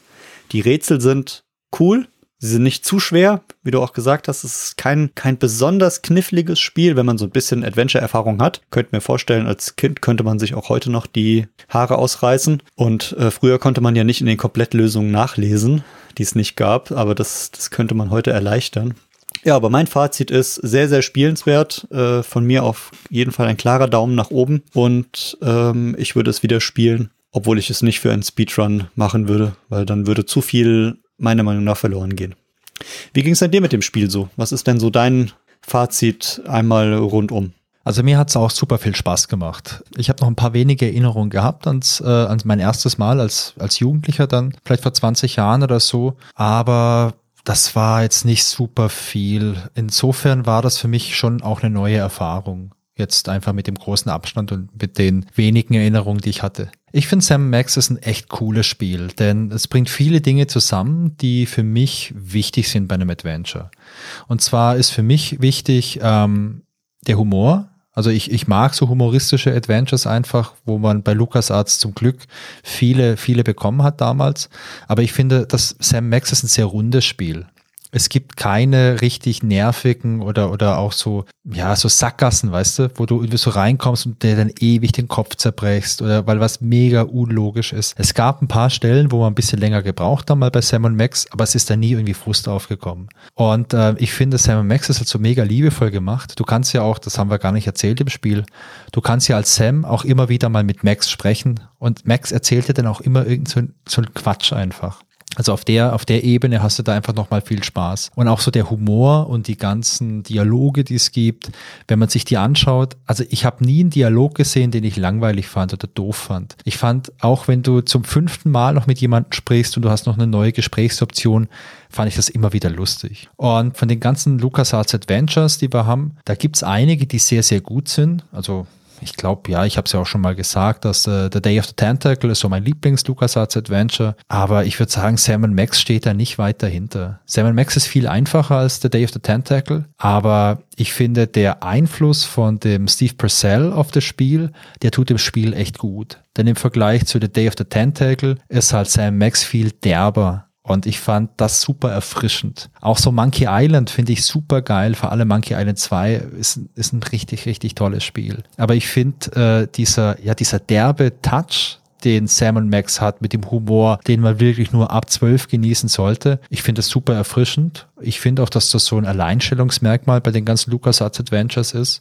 Und ich kann nur die uneingeschränkte Empfehlung aussprechen, das nochmal zu spielen. Und was halt richtig toll an Sam Max ist, die Grafik die sieht so gut aus. Das kann man heute noch so gut spielen, ohne irgendwelche Abstriche. Und man braucht ja auch keine Remaster-Version, denn äh, das ist immer noch einfach, das ist so schön gezeichnet. Die Grafiken sind so gut gealtert. Also ich fand das jetzt optisch immer noch echt, äh, ja, echt richtig geil. Genau, und äh, das haben auch damals wie auch heute äh, andere genauso bewertet. Also es, damals haben diese ganzen typischen äh, Gamer-Zeitschriften, PC Player, GameStar, Powerplay, Game Ranking, die haben halt äh, einfach auch gute Empfehlungen ausgesprochen. Die Powerplay sagte, das Spiel ist besonders empfehlenswert und das ist eigentlich auch das, was es heute noch trifft. Und das ist der Punkt damals natürlich für die damalige Zeit sensationell aber auch heute noch einfach gut zu spielen. Wahrscheinlich wäre wer den Podcast hier hört, hat das vermutlich schon gespielt oder zumindest hat noch Erinnerungen an damals. Ähm, aber wer es seit langem nicht mehr gespielt hat, dem würde ich auf jeden Fall empfehlen, spielt es heute nochmal, weil es lohnt sich auch nochmal. Und ähm, diese, diese Stunden sind auf jeden Fall Genussstunden, würde ich sagen. Und ja, wir haben ja hier als Hörer hauptsächlich äh, Menschen, die das, die das genießen können. Und das solltet ihr hier nochmal tun. Ja, und ich fand auch, äh, was du jetzt sagst, diese Stunden sind Genussstunden. Ich finde bei Sam Max ist es halt auch so, das ist auch ein überschaubares Projekt, wenn man das angehen möchte, denn es ist ja vielleicht für viele Leute immer ein Problem, jetzt ja viel Zeit zu entbehren für so ein Spiel. Und wenn du jetzt irgendwie noch Verpflichtungen hast, du bist vielleicht jetzt irgendwie, keine Ahnung, in, mein, in meinem Alter und hast Verpflichtungen wie jetzt, keine Ahnung, Familie, Kinder, Häusle, Arbeit und so weiter und kannst jetzt nicht über einen längeren Zeitraum viel Zeit nehmen. Ich finde, dann ist Sam Max trotzdem ein sehr gutes Spiel, denn es ist völlig okay, wenn du nur einmal die Woche eine Stunde Zeit hast. Du kommst da gut rein. Das ist von der Story jetzt nicht so krass komplex, dass man da im Kopf raus ist und dann nicht mehr dran anknüpfen kann, wie es bei anderen Spielen der Fall ist. Ich finde, es geht bei Sam Max gut und selbst wenn du ab und an nur mal eine Stunde oder eine halbe Stunde hast, hast du da einfach viel Spaß. Und mit einer, ich glaube, was haben wir gespielt? Sieben Stunden, acht Stunden, irgendwie so um den Dreh. Ist es auch, wenn du wenig Zeit reinstecken kannst, ist es halt trotzdem überschaubar. Und es ist ein Anführungszeichen ein Projekt, das du halt abschließen kannst. Also ich finde Sam Max super. Die Telltale Games, die finde ich nicht so geil. Ich habe mir die auch nochmal angeschaut in der Vorbereitung. Ich kann damit einfach gar nichts anfangen. Ja, und ja, diese Telltale Games werde ich mir auch nochmal anschauen. Ähm, da sie bisher nicht an mir vorbeigelaufen sind, ähm, können sie gar nicht so gut sein. so, ich glaube, dann haben wir es für heute, oder? Genau, ich würde sagen, dann sind wir mit äh, unserem Sam Max-Thema heute ein bisschen durch. Zum Abschluss nochmal so ein kleines bisschen Hausmeisterei. Wir würden uns freuen, wie wir am Anfang schon gesagt haben, wenn ihr uns ein bisschen Feedback gibt. Wir freuen uns über jegliche Art von Feedback, ob jetzt positives Feedback, negatives Feedback, Kritik, Lob oder was ihr sonst noch für uns habt. Ihr könnt uns auch Bilder schicken, Postkarten, E-Mails, oder Twitter-Nachrichten. Wir sind auf Twitter unter grobe Pixel zu sehen. Ihr könnt uns auch über Instagram folgen auf instagram.com slash grobe Pixel. Oder, wie ihr schon gehört habt, wir haben einen Twitch-Stream. Im Moment jeden Montag, so ab 19.30, 20 Uhr sind wir auf jeden Fall da. Wenn ihr den Kanal abonniert, werdet ihr informiert. Dann könnt ihr das, was wir hier erzählen, live miterleben. Und wenn ihr Lust habt, auch so ein bisschen am Spiel beteiligen, kommt in den Chat rein, schreibt uns einfach ein bisschen. Wir freuen uns auf jeden Fall für jeden, der hier mitmacht, weil, ähm, ja, wie wir gesagt haben, wir machen das hier zum Spaß, weil uns das Spielen Spaß macht und weil es uns Spaß macht, uns mit Leuten auszutauschen, die auch so viel Spaß an alten Games, Adventures und klar groben Pixeln haben.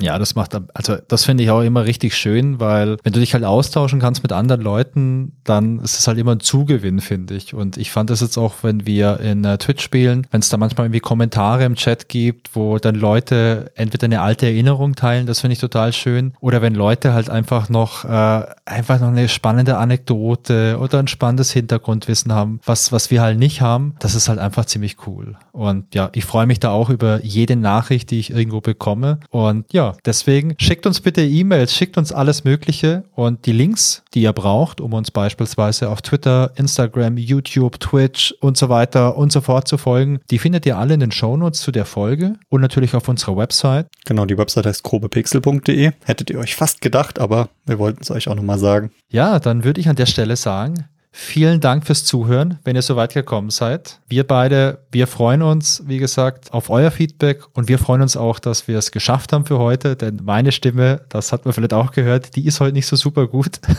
Genau. Aber es hat mir trotzdem Spaß gemacht. Vielen Dank für deine Stimme, Wolfgang, für deine ja. Zeit und für deine Mühen und für deine Trivia-Ausflüge. Und ich würde sagen, wir hören uns auf jeden Fall nächsten Monat am zweiten, am zweiten Freitag. zweiten Freitag wieder. Ja, also von meiner Seite, tschüss, macht's gut, bis nächsten Monat. Tschüss.